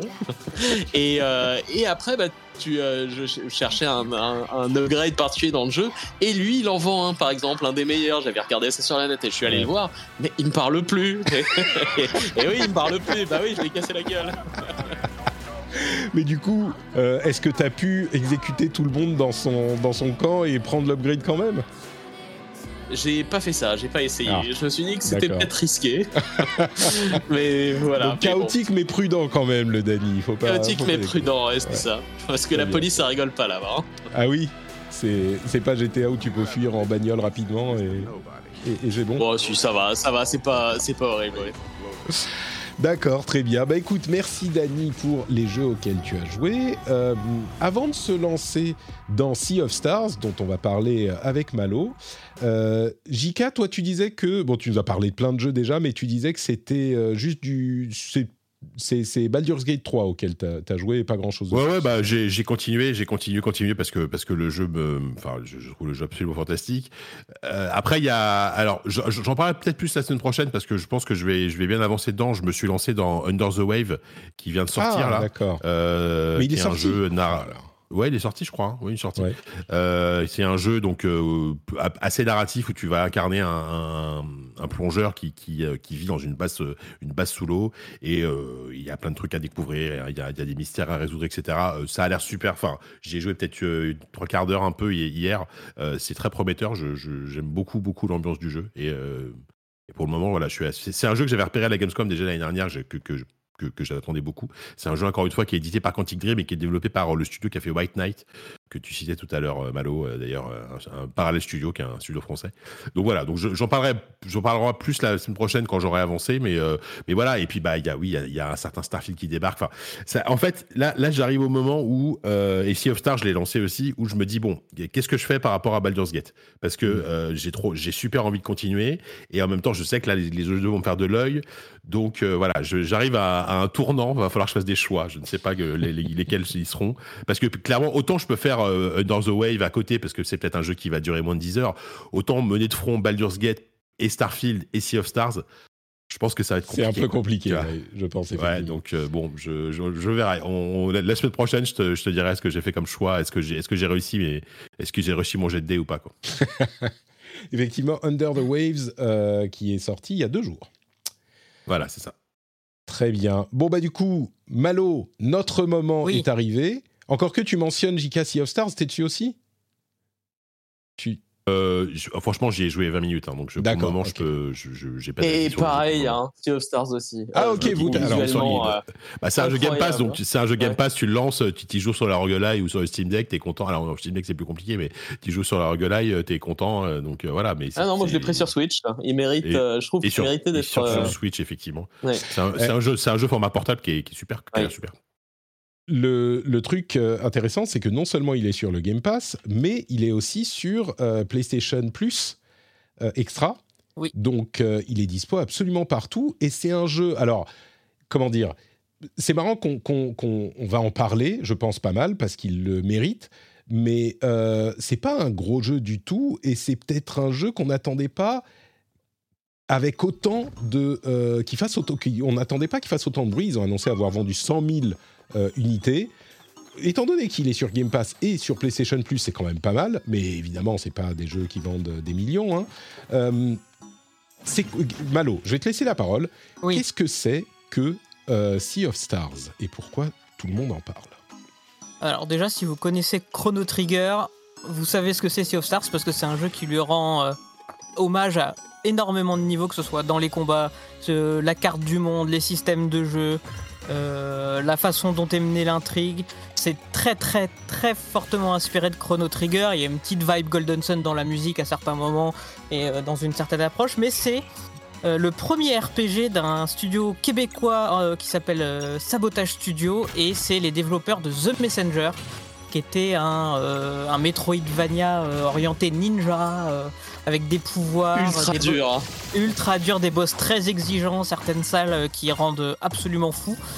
Euh, et euh, Sea of Stars se passe dans le même monde, mais mille ans avant.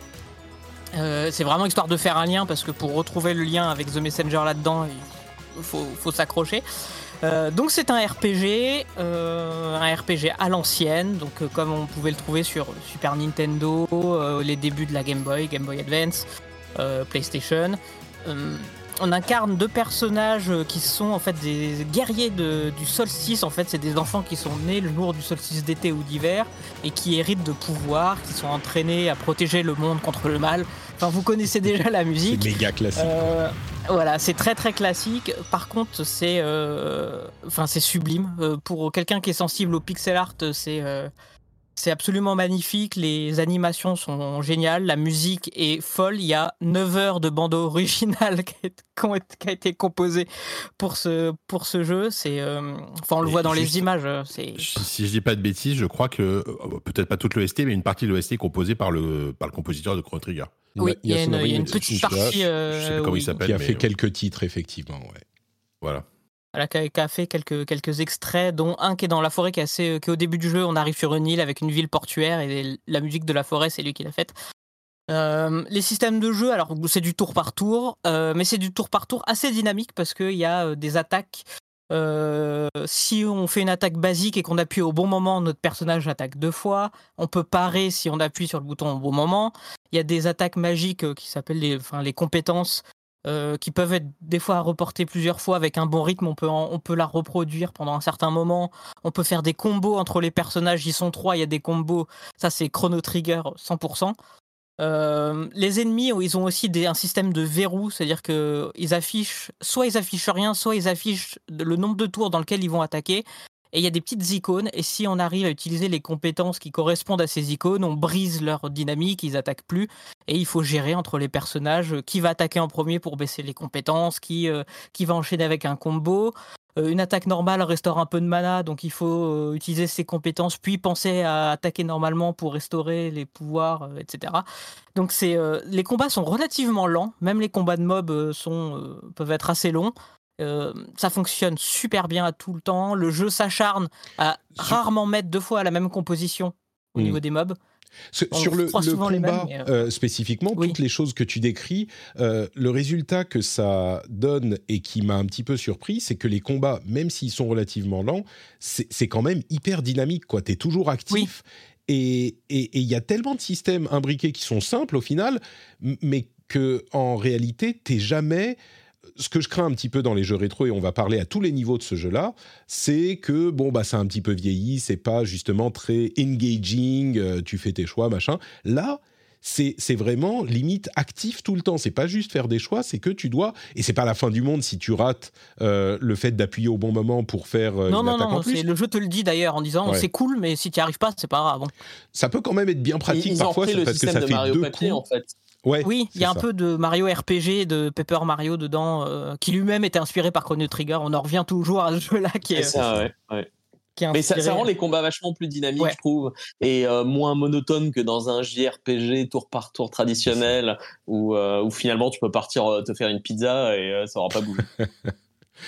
je suis cet aspect des, des combats m'a vraiment marqué parce que moi généralement je suis pas super client et là les combats tu, tu es euh, enfin c'est vraiment une partie fun.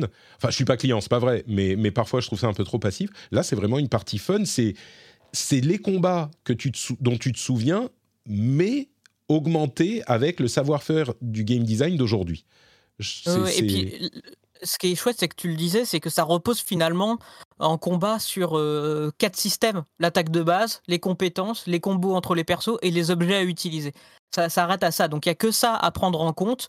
Euh, on comprend très vite qu'en attaquant, il y a une jauge de combos qui se remplit qu'on peut utiliser pour les combos. Qu'en attaquant, on récupère de la mana qui permet d'utiliser les compétences.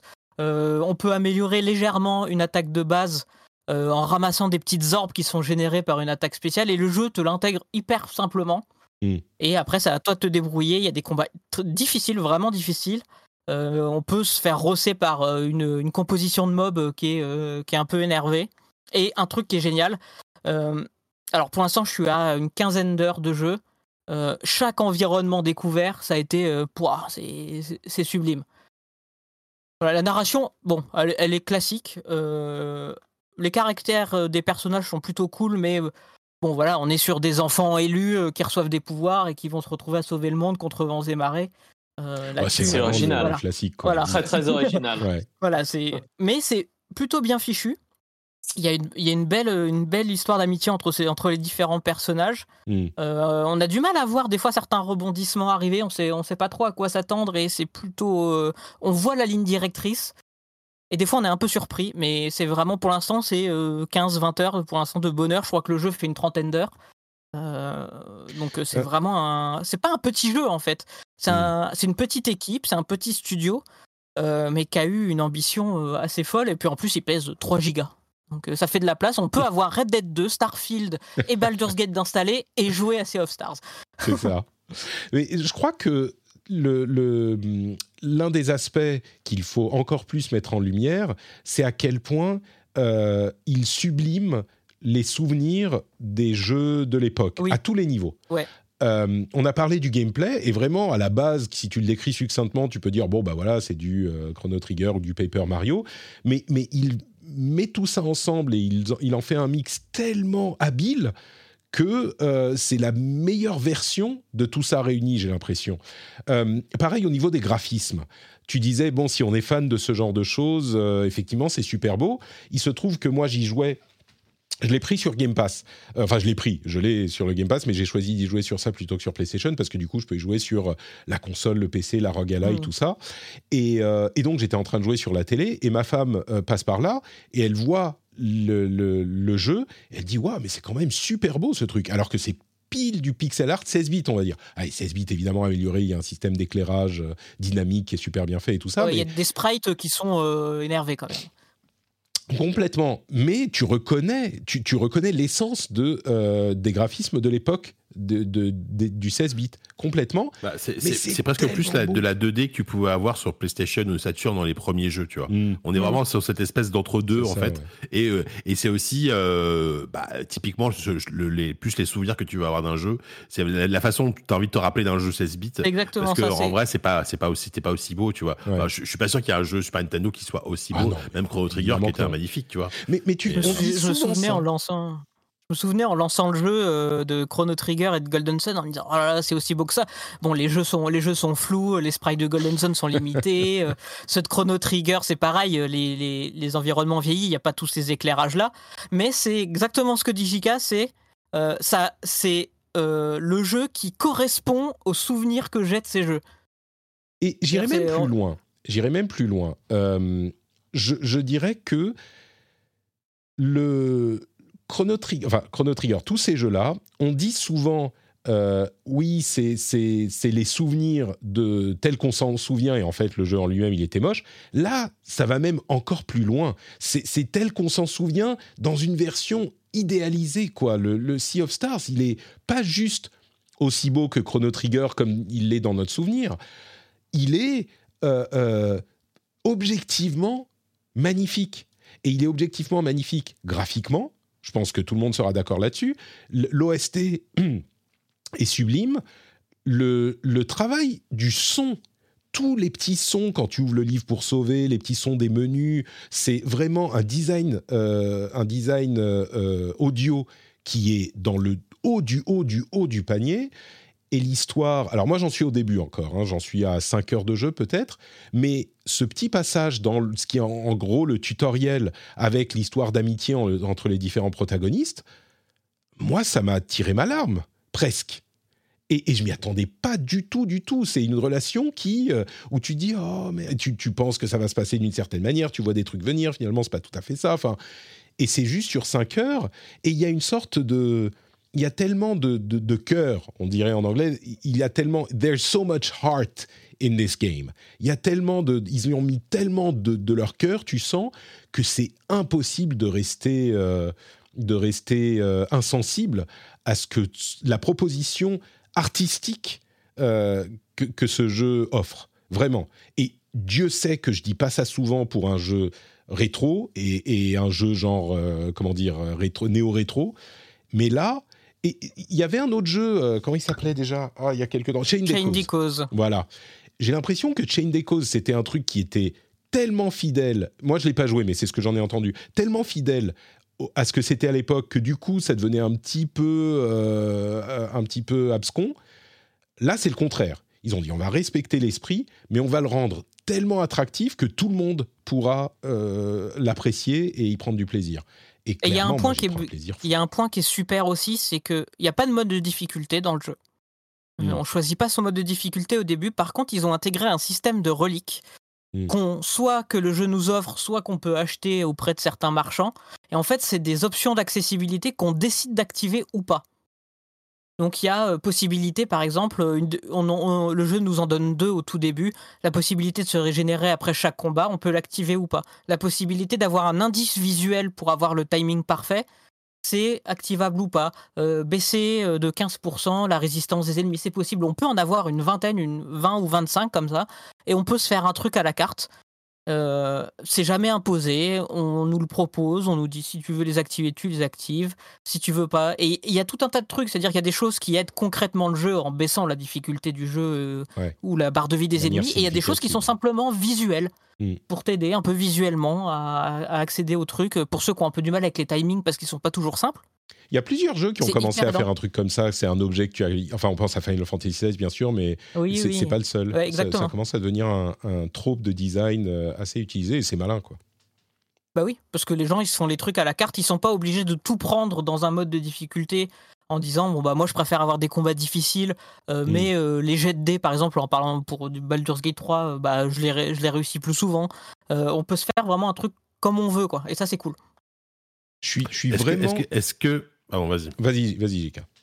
Non, c'est pas une question, c'est plus une conclusion, une observation globale sur. euh, eh, on en parlera après. Est-ce que, est-ce que 2023, c'est pas l'année du RPG, mais au sens très large? Parce que c'est quand même incroyable d'avoir des propositions comme Sea of Stars, comme Starfield. Alors, on verra ce que ça donnera, mais Ouais. voilà, euh, comme euh, comme Baldur's Gate, comme Final Fantasy. Enfin, il y a vraiment eu des propositions de RPG cette année qui sont la plupart extrêmement réussies. Zelda, alors oui, est-ce que c'est la RPG C'est un débat Bah, sans fin. Je ne sais pas. Est-ce que vous je avez sais pas si c'est moins RPG que Final Fantasy, hein, tu vois, par exemple. Mais, C'est vrai. Cela dit, oui, c'est pas faux. Si on- mais, la question se pose FF16, pour Final Fantasy. Mais c'est quand même oui, une année. oui, et et, et, euh, plus, alors tiens, j'aurais dû en parler dans la Gamescom. Putain, il y a, il y a Broken Roads qui, qui, qui, ça- qui, qui a l'air très prometteur dans son. C'est quoi Broken euh, Roads C'est un RPG à la Fallout, euh, à- enfin dans, dans le style, donc mélange de Disco Elysium et de Fallout. Pareil, les, les, les développeurs s'en cachent pas. Et ça se passe dans un monde austra- en Australie, en post-apo, euh, euh, en, en, en isométrique. Ça a l'air super. Enfin, ça a l'air. J'y ai joué euh, une, une bonne demi-heure et voilà.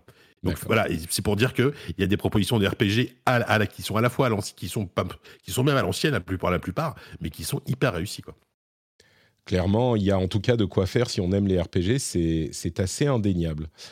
Euh, on a, moi, j'ai joué, on va dire, 5 heures environ, euh, comme je disais, à Sea of Stars. Je commence peut-être un tout petit peu à me demander si ça ne devient pas un peu répétitif. Euh, quand même, au bout de ce moment, encore une fois, euh, bon, il est dispo sur euh, Game Pass et, PlayStation Plus Extra, donc si vous y avez accès, il n'y a pas de raison de se priver, au moins pour voir un petit peu ce que ça donne. Mais Malo, toi qui es beaucoup plus loin, euh, je suis juste avant la partie de la, de la démo, en fait.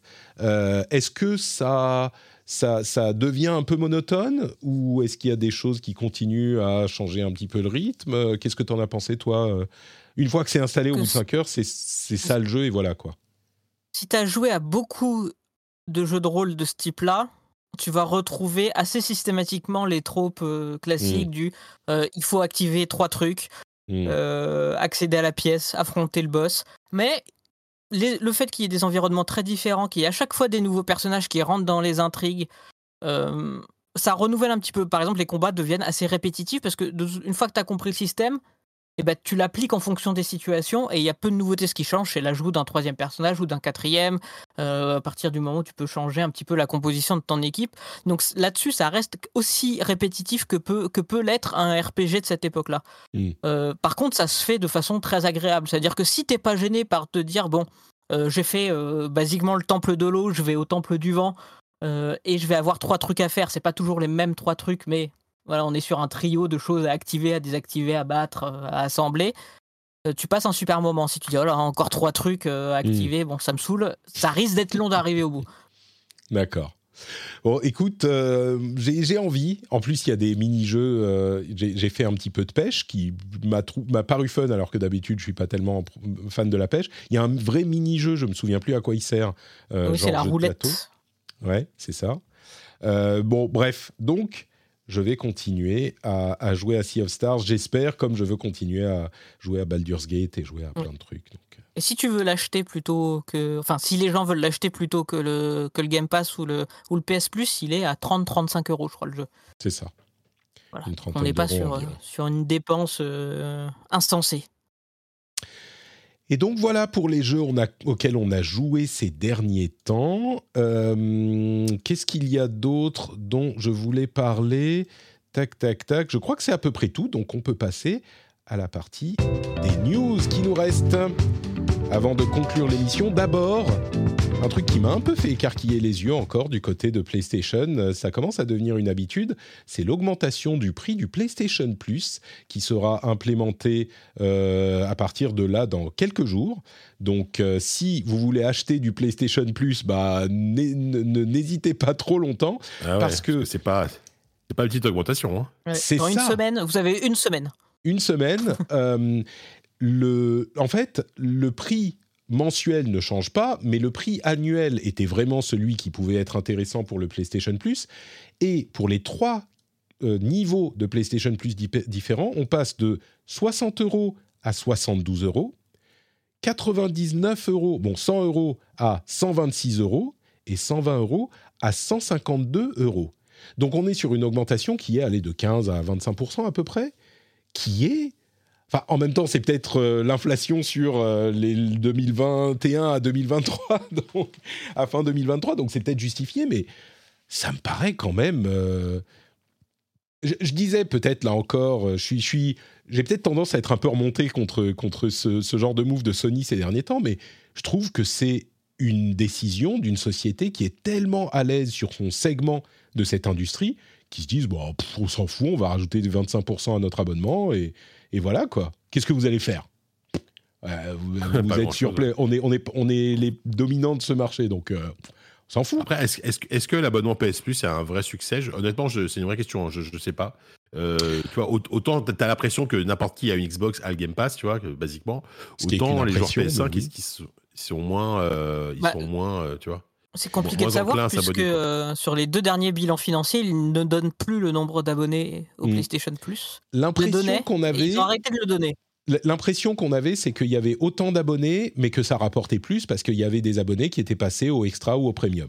Oui. Tu vois, donc Mm. euh, Sachant que le, le service reste le même, parce que tu vois, Oui, il, il- il t'annoncerait 15 euros de- de- d'augmentation, mais t'as, euh, je sais pas, bah, t'as Spider-Man 2 Day One euh, dans, dans ton abonnement, tu dis, ok, pourquoi pas. Là, euh, c'est difficile à, à justifier, quoi. Bah, disons que moi je trouve que l'abonnement, moi je suis content parce que j'avais profité de cette euh, erreur de, de, de- de programmation sur leur site qui m'a permis d'avoir genre trois ans au prix normal alors que ça devait plus être possible. J'en ai profité dans la journée où c'était disponible, donc je suis abonné jusqu'en 2025, je m'en fous. Euh, le, disons que moi je pense que le truc sur lequel il table, c'est que le, pour les gens qui veulent un catalogue de jeux, bah, il est intéressant ce, catalogue de jeux. Quoi. Le, le extra en particulier. Le premium, c'est un, peu, c'est un petit peu différent parce que tu as les jeux euh, euh, rétro et puis les essais de jeux qui sont pas mal. Euh, mais passer de 120 à 150 par an, c'est une dépense. quoi. C'est, c'est une vraie considération. Je sais pas, c'est chacun qui va faire, qui va faire ses choix, évidemment. Le, le truc de base, moi, je continue à penser que le PlayStation Plus essentiel, bah, ça te permet de jouer en ligne, donc euh, oui. Le extra, c'est l'immense catalogue, donc il y a plein de gens pour qui ça sera intéressant même à ce prix-là, je pense, mais c'est juste que l'augmentation fait mal. Peut-être que c'est moi qui juge euh, durement parce que l'inflation fait que, mais les salaires augmentent, suivent pas l'infla- l'inflation non plus, donc euh, je sais pas. Disons Non, que dans six mois, quand ça sera tassé... Oui, pardon Ils ont des coûts, des développements d'infrastructures, euh, des coûts, en- tu vois, c'est c'est c'est aussi conséquent. Donc effectivement, garder euh, garder les mêmes prix sur plusieurs années suite à tout le marché qui augmente partout, euh, c'est difficile. Maintenant, est-ce que euh, ils auraient pas pu trouver un truc un peu plus un équilibre, un peu plus euh, digeste hein, pour Mhm. l'utilisateur final? Ça c'est Le Bah, c'est timing est, possible. vraiment pas terrible, c'est-à-dire qu'on t'annonce ça d'une semaine pour l'autre. ouais. Ah bah ils On vont pas dit, te ah, au fait, euh, Au fait, euh, on a présenté notre casque, notre console portable qui sert à rien et euh, et euh, je sais plus encore quel autre objet euh, ils ont ils ont présenté les écouteurs là. Et puis une semaine après, on dit ah oui, au fait, les abonnements à partir de la semaine prochaine, ils coûtent 20% plus cher. Euh, D'ailleurs, fun fact, c'est en même temps que la sortie du gros jeu du concurrent. bon, Euh, C'est pour ça que je dis en fait, au-delà des jugements sur euh, la pertinence ou pas de ce genre de décision, moi je trouve qu'ils sont bien à l'aise sur leur segment. L'augmentation du prix de la PlayStation 5, euh, le prix de la PlayStation Portal qui est quand même un petit peu surprenant, le prix du PSVR 2, l'augmentation. Enfin, c'est peut-être justifié effectivement. Mais quand on parle, parce que c'est au cœur de l'actualité, de euh, la question de la concurrence euh, de Xbox sur la marque PlayStation, moi je trouve que ce genre de décision, qu'elle soit justifiée ou pas, et ça peut-être qu'on pourrait en, en discuter, moi, ça me paraît plutôt indiquer le fait que, bah oui, Sony est tranquille, quoi. Ils sont à l'aise. Ah Voilà. oui, ils sont, après, oui. euh, C'est vraiment, c'est. euh, On a vendu 40 millions de machines, venez nous chercher. De toute façon, C'est un peu ça, ouais. Je- on est tranquille, quoi. Ah, ça, ils sont pour cette génération-là, ils sont en position de dominance. Maintenant, ce que ce genre de euh, décision peut euh, influencer, ce sera quand on passera à la next gen, euh, parce que euh, les gens vont se décider à passer sur la PS6 si elle sort un jour, ou pour la Xbox 2 euh, Hmm. Euh, euh, Series, SX Series, plus. voilà, ouais. Écoute, peut-être. Hein. Et On verra, on verra dans quelques années. On est déjà presque au milieu du cycle. Hein. C'est, on n'a pas l'impression parce qu'on a eu que, que des jeux rétro compatibles et tout, mais euh, mais bon. À côté de ça, il y a Spider-Man 2 qui arrive dans deux mois et bon bah on va tous être sur Spider-Man 2, je pense. Bref, euh, et puis d'autres jeux ensuite. Euh, Aki, Aki, vous savez qui c'est Aki? Aki, c'est le nouveau Aki. personnage de euh, Street Fighter 6 qui va arriver le 27 septembre euh, dont on vient d'avoir un petit trailer. Et c'est une, euh, une élève de Fang qui fait du poison. Alors, bon, Street Fighter, pour ceux qui sont intéressés, ils auront peut-être déjà vu le trailer, mais elle est, comment dire, elle fait un style de kung-fu, genre euh, du serpent. Et je dois avouer qu'il y a des trucs qui m'ont moi-même. C'est genre la Crazy Lady, qui est un trope qui existe souvent, surtout dans les jeux de combat et dans la culture japonaise. Mais il y a des trucs où elle m'a presque mis mal à l'aise, genre euh, elle, euh, comment on dit, elle slithers sur le sol, elle, euh, elle glisse, Elle serpente. elle serpente. Bon bah voilà, sur sur le Elle, sol, elle rampe, oui, elle, elle serpente, rampe, ouais. elle serpente, ouais. Il y a des trucs, tu dis, ouais, mais qu'est-ce que c'est que ça? Mais c'est dégueulasse. Mais Même son design, elle, elle- elle a les bras super longs et tout, on dirait Slenderman, c'est, elle, est, elle est chelou. Elle est- La, la femme anguille. Le, le, le, le seul, le, seul, le seul truc, c'est que son look est un peu exagéré avec ses cheveux. euh, je trouve ça euh, un peu, euh, un peu poussé. un style moi, exagéré dans un jeu de son- combat, surprenant. Ah, c'est très original. Puis en plus, le kung-fu, il y a tellement de variétés possibles que c'est sympa de voir un truc qui sort un peu de, de, de l'ordinaire, tu vois, la technique de l'homme ou, euh, ou la Ouais. technique de la menthe religieuse, on les voit à tous les coins de rue, mais ça, le serpent, c'est plus rare. Ouais. Donc voilà, elle arrive le 27 septembre et moi je l'attends déjà avec euh, sans doute un petit peu d'impatience. Euh, il y a également une autre info intéressante, c'est euh, que Baldur's Gate va finalement arriver sur Xbox Series euh, X en, enfin X et S en 2023. On l'évoquait un tout petit peu il y a quelques, bah, la semaine dernière avec Cassim, mais on a eu la confirmation que c'est en raison d'une décision exécutive de Phil Spencer qui a dit, contrairement à ce qu'on avait décidé pour la Xbox Series X et Xbox Series S, eh ben on autorise euh, les développeurs à ne pas avoir une parité totale de fonctions entre la S et la X, ce qui fait que Baldur's Gate peut être disponible sur Series avec toutes les fonctionnalités sur X, mais une fonctionnalité manquante sur S, c'est le split screen euh, en- en- en- sur l'écran. Donc on ne peut pas jouer à deux avec un écran splitté parce que la S, techniquement, n'en est pas vraiment capable. Sans doute une question de RAM euh, plus faible que sa grande sœur. Ouais. C'est alors pour c'est une bonne nouvelle évidemment parce que ça veut dire que Baldur's va arriver euh, sur sur Xbox. Je me demande si c'est pas le genre de truc qui peut dégénérer au bout d'un moment quoi. Si les développeurs vont pas dire ah ok c'est bon on peut euh, on peut pas faire la même chose sur S. Bah, c'est un peu le problème aussi de, rendre obligatoire les mêmes features sur les deux consoles alors qu'il y a clairement une différence de puissance. Euh, après, de ce que justement j'ai pu discuter avec des gens à la Gamescom euh, et tout ça, ça a été un vrai problème entre euh, l'Ariane et Microsoft. Il y a eu des, des, apparemment des échanges, enfin ça a été compliqué, la ça, ça a vraiment terni un peu leur relation. Et euh, le truc c'est que l'Ariane ils sont en position de force aujourd'hui euh, par rapport au succès du jeu. Mm. Euh, donc en fait ce serait vraiment l'Ariane apparemment qui aurait globalement imposé le truc en disant si vous voulez le si vous voulez sur Xbox il faut faire ça. Et après des longs apparemment de longues négociations, voilà Microsoft a fini par céder quoi. Ah bah, effectivement Alors, face au succès. Mais ce que je veux dire, c'est que c'est n'importe quel développeur peut proba- proba- probablement pas se permettre euh, ça parce qu'aujourd'hui ils sont en position de force l'Ariane. Alors, est-ce que- c'est pas le cas de, de plein de développeurs Est-ce que c'est autorisé uniquement pour l'Ariane ou est-ce que la règle de développement Xbox a changé? On verra. On verra. Bon, c'est en fonction de l'intérêt Xbox, d'Xbox dans l'affaire. hein, de toute façon, Voilà, ils ont tout intérêt à laisser Évidemment. Baldur's Gate sortir en Mm. se débarrassant pour la S d'une fonctionnalité qui de toute façon va concerner 3% petite des gens qui vont jouer ouais. au jeu. En plus. Euh, donc dans la majorité des cas, les gens qui vont y jouer sur S, ils vont y jouer tout seuls, en ligne avec des potes. Finalement, c'est un petit sacrifice par rapport aux bénéfices qu'ils vont tirer de pouvoir sortir sur la console. Donc euh, Sauf qu'ils compromettent leurs principes, tu vois. La, la S et la X n'ont plus la y a parité. pas de principe dans le business. hein. Ouais, c'est sûr. Euh, et euh, je voudrais mettre en avant un euh, thread Twitter de, de, de, Aliona Baranova, qui est une actrice et une performance director sur Bal- Baldur's Gate 3. Il y a un truc qui est vraiment choquant, surprenant, plaisant dans le jeu, c'est que tous les dialogues ont des personnages qui semblent être vivants dans le dialogue. Il n'y a, pas de... Alors, c'est beaucoup de chant contre chant, mais ils sont tous en train de bouger un petit peu, de faire des petits, euh, des petits mouvements, des petits gestes de bras, des petits... Et je me disais, mais est-ce que... Comment est-ce qu'ils ont fait pour faire ça quoi? Parce qu'il y a des centaines et des centaines et des centaines d'heures de dialogue. Euh, est-ce qu'ils... c'est- ça peut pas être scripté ça peut, Comment ils ont fait? Et son thread confirme comment ça s'est passé. Il y a 250 acteurs quasiment, et ils ont tous été pas juste, euh, ils ont pas juste enregistré leur voix, mais ils ont mocap, motion capturé, donc capturé les mouvements de tout le monde pour tous les dialogues. Mais c'est incroyable, c'est la tête qui explose quoi. Et donc elle explique tout, comment ça se passe dans le dans le thread, Euh, et, c'est pour ça que ça fonctionne tellement bien. J'aurais jamais cru de ma vie que un studio allait avoir tellement autant d'ambition quoi qu'ils allaient enregistrer les les mouvements. En plus juste pour des scènes de dialogue où les deux sont l'un en face de l'autre tu pourrais dire bon ça va le mouvement c'est pas grave euh, tu peux euh, tu peux juste faire un petit script faire bouger un peu les bras un peu les sourcils et puis c'est fini. Non. Voilà, type euh, l'animation dans les boutiques de Final Fantasy XVI.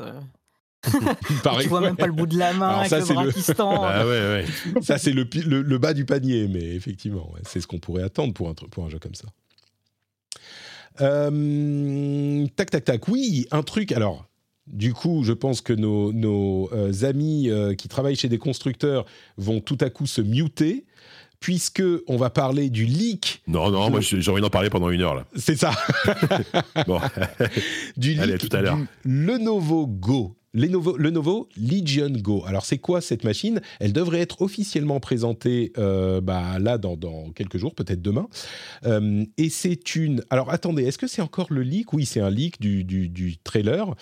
Euh, c'est en fait une sorte de un nouvel entrant dans cette catégorie de produits qui est PC portable, PC console, donc Steam Deck, euh, ROG Ally, bon, avec un form factor de Switch. Et Lenovo rentre dans la, dans la bataille avec une machine qui a l'air d'être assez comparable à euh, la, la, la, la ROG Ally euh, que j'ai là, que j'aime bien comme vous le savez, et qui a donc un PC portable avec un processeur puissant et des manettes. La grosse différence, on va dire, c'est les manettes détachables comme pour une Switch.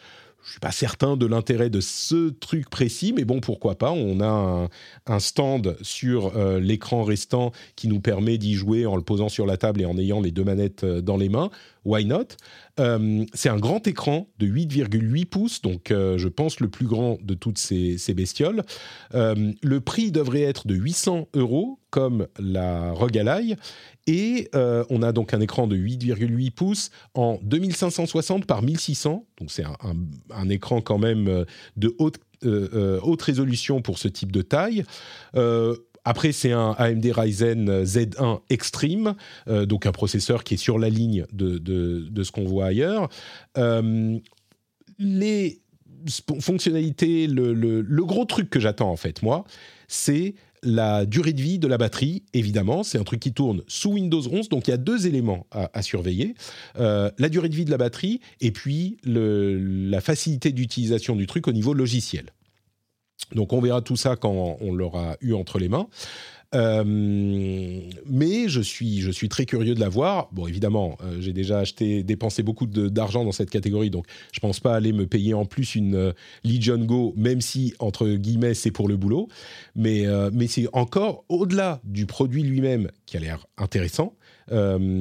c'est surtout une confirmation de, du succès ou de l'engouement des constructeurs pour cette catégorie de produits euh, qui est euh, euh, vraiment un, gros succès de ces deux, trois dernières années. Alors, ça ne se vend pas à des millions et des millions d'exemplaires comme les, les consoles, mais pour les gens qui veulent des bestioles portables sur, qui peuvent jouer à tous leurs jeux PC, bah moi, par exemple, comme je disais, la raison pour laquelle j'ai lancé...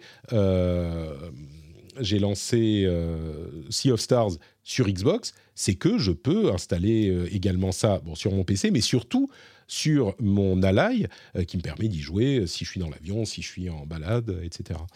Donc, donc voilà, c'est une, machine qui a une, une, comment dire, qui rentre dans cette catégorie et qui la valide encore une fois.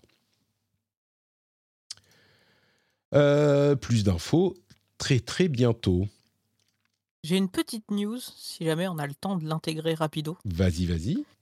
qui concerne euh, Mimimi Games, Ah oui, Je sais qui a si fait vous qui connaissez ferme. Mimimi Je sais, Games. oui. Mm. qui a développé Shadow Tactics, Desperados 3 et Shadow Gambit. Shadow, Shadow Gambit, ouais, qui de sortir. Ouais, euh, qui sont des euh, commandos-like euh, que je trouve excellents. Euh, J'ai eu la chance de tester les deux derniers jeux du studio, qui a annoncé cette semaine que euh, une fois qu'ils auront fini le support de Shadow Gambit, euh, ils fermeront le studio. Alors il n'y a pas de difficulté économique. Ils, se- ils- en gros, ils disent juste qu'ils sont épuisés par ces projets successifs et que ils préfèrent arrêter là avant de, avant de, avant de péter tout simplement. Mm. C'est avant de partir en, en burn-out. Donc c'est un peu une triste nouvelle parce que leur, c'était un peu les derniers représentants de ce genre de jeu. Il n'y en a pas beaucoup qui font ça.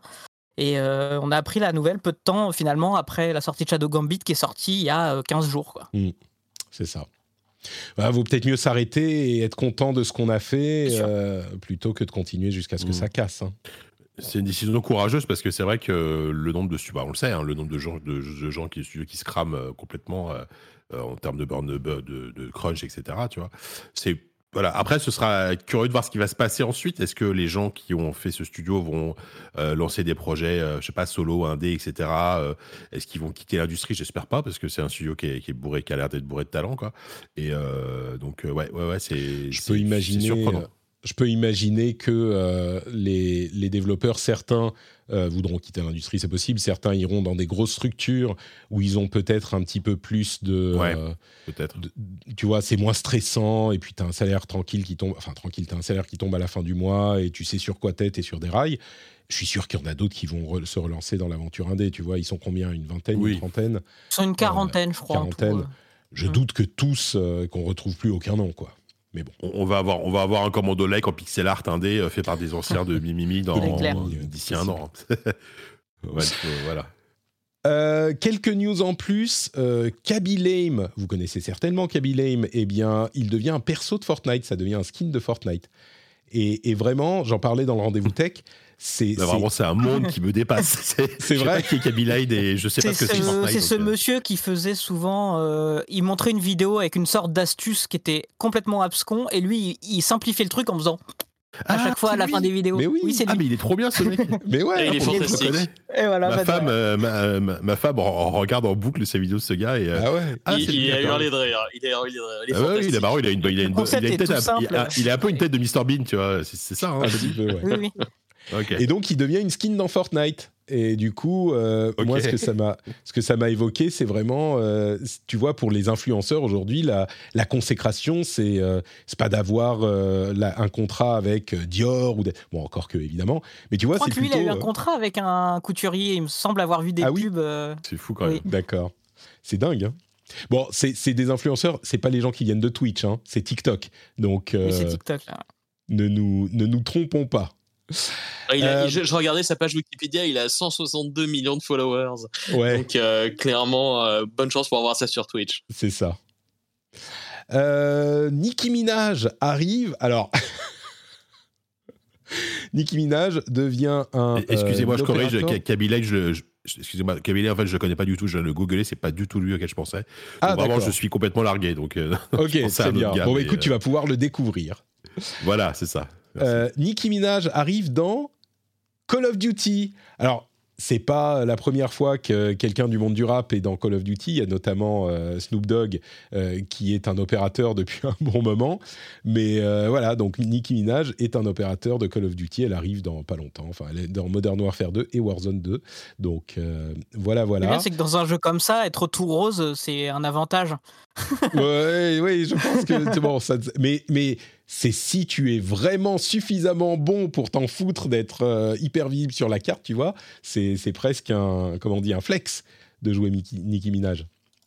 Euh, et euh, Lara Croft arrive aussi dans Call of Duty. Alors vraiment, c'est vraiment devenu le monde des, opérations à licence. Bon, il y avait bien un Teenage Mutant Ninja Turtles dans, Street Fighter, donc je ne sais pas si c'est une bonne ou une mauvaise chose. Sans doute ni l'un ni l'autre. Euh, Assassin's Creed Jade, vous savez, c'est le projet euh, Assassin's Creed en Chine qui euh, est sur mobile. Et on a eu un trailer pour une nouvelle, c'est une nouvelle open beta, je crois. Les amis, c'est hyper beau. Alors c'est développé par un autre studio, c'est Level Infinite. Je crois que c'est pas Ubi qui fait ça directement. Mais franchement, tu me dirais ça sort sur PS4, voire ça sort sur PS5. Je veux dire ah ouais d'accord c'est pas mal bon un peu un peu old gen mais même il y a des passages euh, c'est hyper hyper beau c'est dingue. Euh, après il faudra voir c'est un free to play donc il faudra voir si c'est sympa ou pas. En sachant bah que voilà. Level, Level C'est quoi le Infinite, c'est modèle, c'est quoi le le, gameplay euh, c'est le label édition mondiale de Tencent. Voilà, c'est Ouais. ça. C'est eux qui développent euh, par exemple, euh, je crois, le, le- le jeu Delta Force, là, enfin le FPS Delta Force qui revient. euh, j'ai eu d'ailleurs j'ai eu une rencontre lunaire à la Gamescom, euh, c'est pour ça que j'en parle pas, mais bon bref. D'accord. Bon, un jour, tu, tu nous diras ça en. euh, tu gardes tout ça non, pour, juste euh, que pour ZQSD. c'était un peu sans intérêt. D'accord. En fait, c'est- ce genre de moment, je sais pas si en tant que journaliste, juste bah, Malo, tu peut-être que t'as connu, où t'arrives pour voir un jeu, donc tu t'as aucune info, tu ne sais rien, et là on te met devant un mec et qui te dit bah en fait c'est une interview, t'es- pas au courant. Ah oui, oui, ça arrivé, oui. T'es là, t'es à poil, t'as à peine vu un trailer, tu Ouais, sais pas quoi lui raconter, et t'es censé avoir 30 minutes, tu te dis mais qu'est-ce que je vais dire quoi. Donc voilà, je me suis retrouvé là de- devant, euh, devant deux personnes euh, de, de chez, de chez eux, euh, enfin une, une- deux personnes dont un interprète chi- chinois, chinois anglais en plus, tu vois, donc c'était J'ai eu- plus j'ai eu plus vicieux que ça. J'ai eu une année une- un rendez-vous pour voir Record, dont j'avais pas Oui, du tout entendu parler à l'époque. euh, J'avais avant la Gamescom et je me suis retrouvé face à Keiji Inafune qui était là Ah oui, parce qu'il participait au projet. À qui il fallait que je pose des questions. Je- oui. euh, C'est-à-dire que c'était le dernier rendez-vous de la semaine. Je me suis endormi pendant la presse parce que j'étais éclaté. c'est horrible ça. Euh, Euh, Je pouvais plus lutter. Il était 9h30 quand, du quand matin. on te colle une interview alors que c'était pas prévu, c'est. Je pouvais plus lutter, je me suis retrouvé en face de lui, oh c'était infernal. Donc finalement, je crois qu'on a parlé de Megaman et c'est tout. Oui, c'est ce que j'allais dire. J'allais dire, t'aurais pu lui parler de Megaman en fait. De- J'ai pas parlé de Mighty Number 9 parce qu'on serait parti, ce serait parti en pugilat. Non, Oula, oula, Vous oula. n'avez pas honte. Oui, oui. Vous, vous n'avez pas honte, c'est ça qu'il fallait dire. Oui, c'est ça, vous n'avez pas honte, monsieur. Mais c'était, euh, voilà, c'est exactement ces trucs-là où on se retrouve en interview avec des gens qu'on connaît pas forcément ou on n'est pas préparé du tout. Bah, Inafune, qu'est-ce encore, t'as de la dire chance. Hein. C'est, Oui, euh, ouais, tu vois, c'est- c'est c'est mieux que de tomber sur le développeur leur random euh, dont t'as jamais entendu parler. et, euh, Bah, bon. Delta Force, c'était ça, hein, vraiment. Ouais. Euh, Warframe, il y a un nouveau, euh, il y, a- la Tenocon qui a eu lieu euh, il y a pas longtemps avec euh, des nouvelles extensions, des nouveaux Warframe, enfin des nouvelles frames, un truc avec euh, 1999, genre Warframe style 1999, mais surtout ils ont annoncé l'arrivée d'une version iOS qui est entièrement, en fait c'est vraiment le jeu complet qui est euh, sur iOS, qui arrive, euh, je ne sais plus quand, mais bon, il arrive sur iOS. Les fans de Warframe, vous serez contents et vous pourrez jouer avec du cross-save, etc., cross-progression, etc. Donc, euh, vous pourrez jouer à Warframe sur votre euh, iPhone. Euh, et puis enfin, il y a un Nintendo Direct. euh, Peut-être que certains d'entre vous nous attendaient qu'on en parle. Nintendo Direct là dans deux heures, euh, donc il Oui. passera après, avant la publication de l'émission, puisqu'on publie plus tard euh, pour être raccord avec le NDA de, de- de l'autre jeu là, mais euh, qui, dont on va pas pouvoir parler. Donc euh, bon bah c'est Mario euh, Wonder, on en parlera la semaine prochaine. Je pense qu'on est assez certain que ce qu'on va en dire, c'est bon bah je veux jouer à Mario Wonder quoi, mais mais on verra. Oui, Comme tous les autres Mario, ça. en fait, Ouais, donc c'est ça sert pas à grand chose. C'est voilà, voir le pas Nintendo- besoin de. Le Nintendo Direct, ouais, on, on va y jouer de toute façon. Mais je vais le regarder. C'est normalement c'est l'heure du, du bain, mais on va décaler un peu le bain pour pouvoir le regarder avec les enfants. Je pense que. Bah oui, et tes enfants, il faut qu'ils voient Mario et les Bah oui. Bah, bien sûr, C'est bien sûr. La meilleure transformation de l'histoire de Mario, évidemment. Et il y a un, euh, une émission, une série Pokémon euh, live action qui va arriver euh, dans quelques semaines au Japon, euh, où c'est une euh, étudiante qui déménage à Tokyo et qui reçoit une vieille Game Boy avec Pokémon Red de sa grand-mère et qui recommence à jouer à Pokémon et qui redécouvre, tu vois, ça l'aide à passer son, euh, ses, ses. Est-ce qu'on sait qui va jouer Salamèche?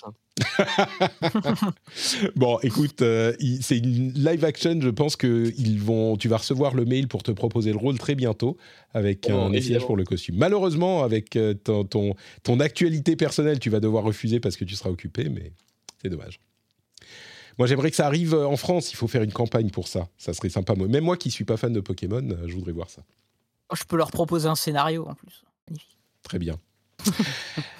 Merci à tous les trois, j'allais dire tous les quatre, mais tous, tous les quatre, tous les cinq. euh, Ça a été finalement bien long et on va encore y ajouter euh, beaucoup de choses puisqu'il Ouais. Est-ce que ça va pas être le rendez-vous jeu le plus long? Là, en le possible. segment euh, Ah oui, le les- des- le segment de champ des 40 étoiles. minutes là. C'est possible, Ouais. c'est possible. J'espère que ça vous aura plu tout de même. Euh, on va se quitter en proposant à chacun de nos invités de nous dire où on peut les retrouver. Jika, où es-tu quand tu n'es pas à la Gamescom? Yes, bah écoute, euh, je serai dans le prochain ZQSD qu'on enregistre, si tout va bien, la semaine prochaine. On va pouvoir justement parler de la Gamescom, revenir en long, en large euh, sur, sur tout ça, des anecdotes absolument croustillantes, j'espère. Et, euh, et on va probablement parler de... On va pas parler de Baldur's Gate parce qu'on on va enregistrer un segment à part avec Sophie, je pense, sur, sur Baldur's Gate. C'est possible qu'on parle de Starfield, c'est possible qu'on parle de Blasphemous, enfin on verra. Mais j'ai hâte de reprendre, de, de re- revenir à ZQSD aussi. Enfin, La grande question sur Starfield, la seule qui compte, c'est est-ce qu'il tourne sur Rogue Ally? Ah bah, compte sur moi pour essayer dès que possible. Malo, où te retrouve-t-on? Twitter, comme d'habitude, et euh, à peu près tous les réseaux sociaux en- actuellement en bêta. Mhm. Euh, je suis partout, sinon bah, euh, dans Total Jeux Vidéo, euh, sur JV, sur Clubic, et euh, de temps en temps sur Actu Gaming euh, pour quelques petites piges de dépannage. Magnifique. Et Dany, est-ce que tu es encore actif sur euh, l'Internet? Euh, bah, Twitter, @notdany, très peu actif, mais je regarde les news euh, des personnes que je suis euh, très très régulièrement. Et donc c'est comme ça que je reste en contact indirectement avec euh, avec JK et, et toi évidemment en plus des contacts IRL. Oui, qui sont bien trop rares. C'est pour ça que je suis tellement content de te retrouver dans les, dans les émissions. Tu sais, Exact. le- l'occasion Quelle idée aussi d'aller t'enterrer à l'autre bout de la terre.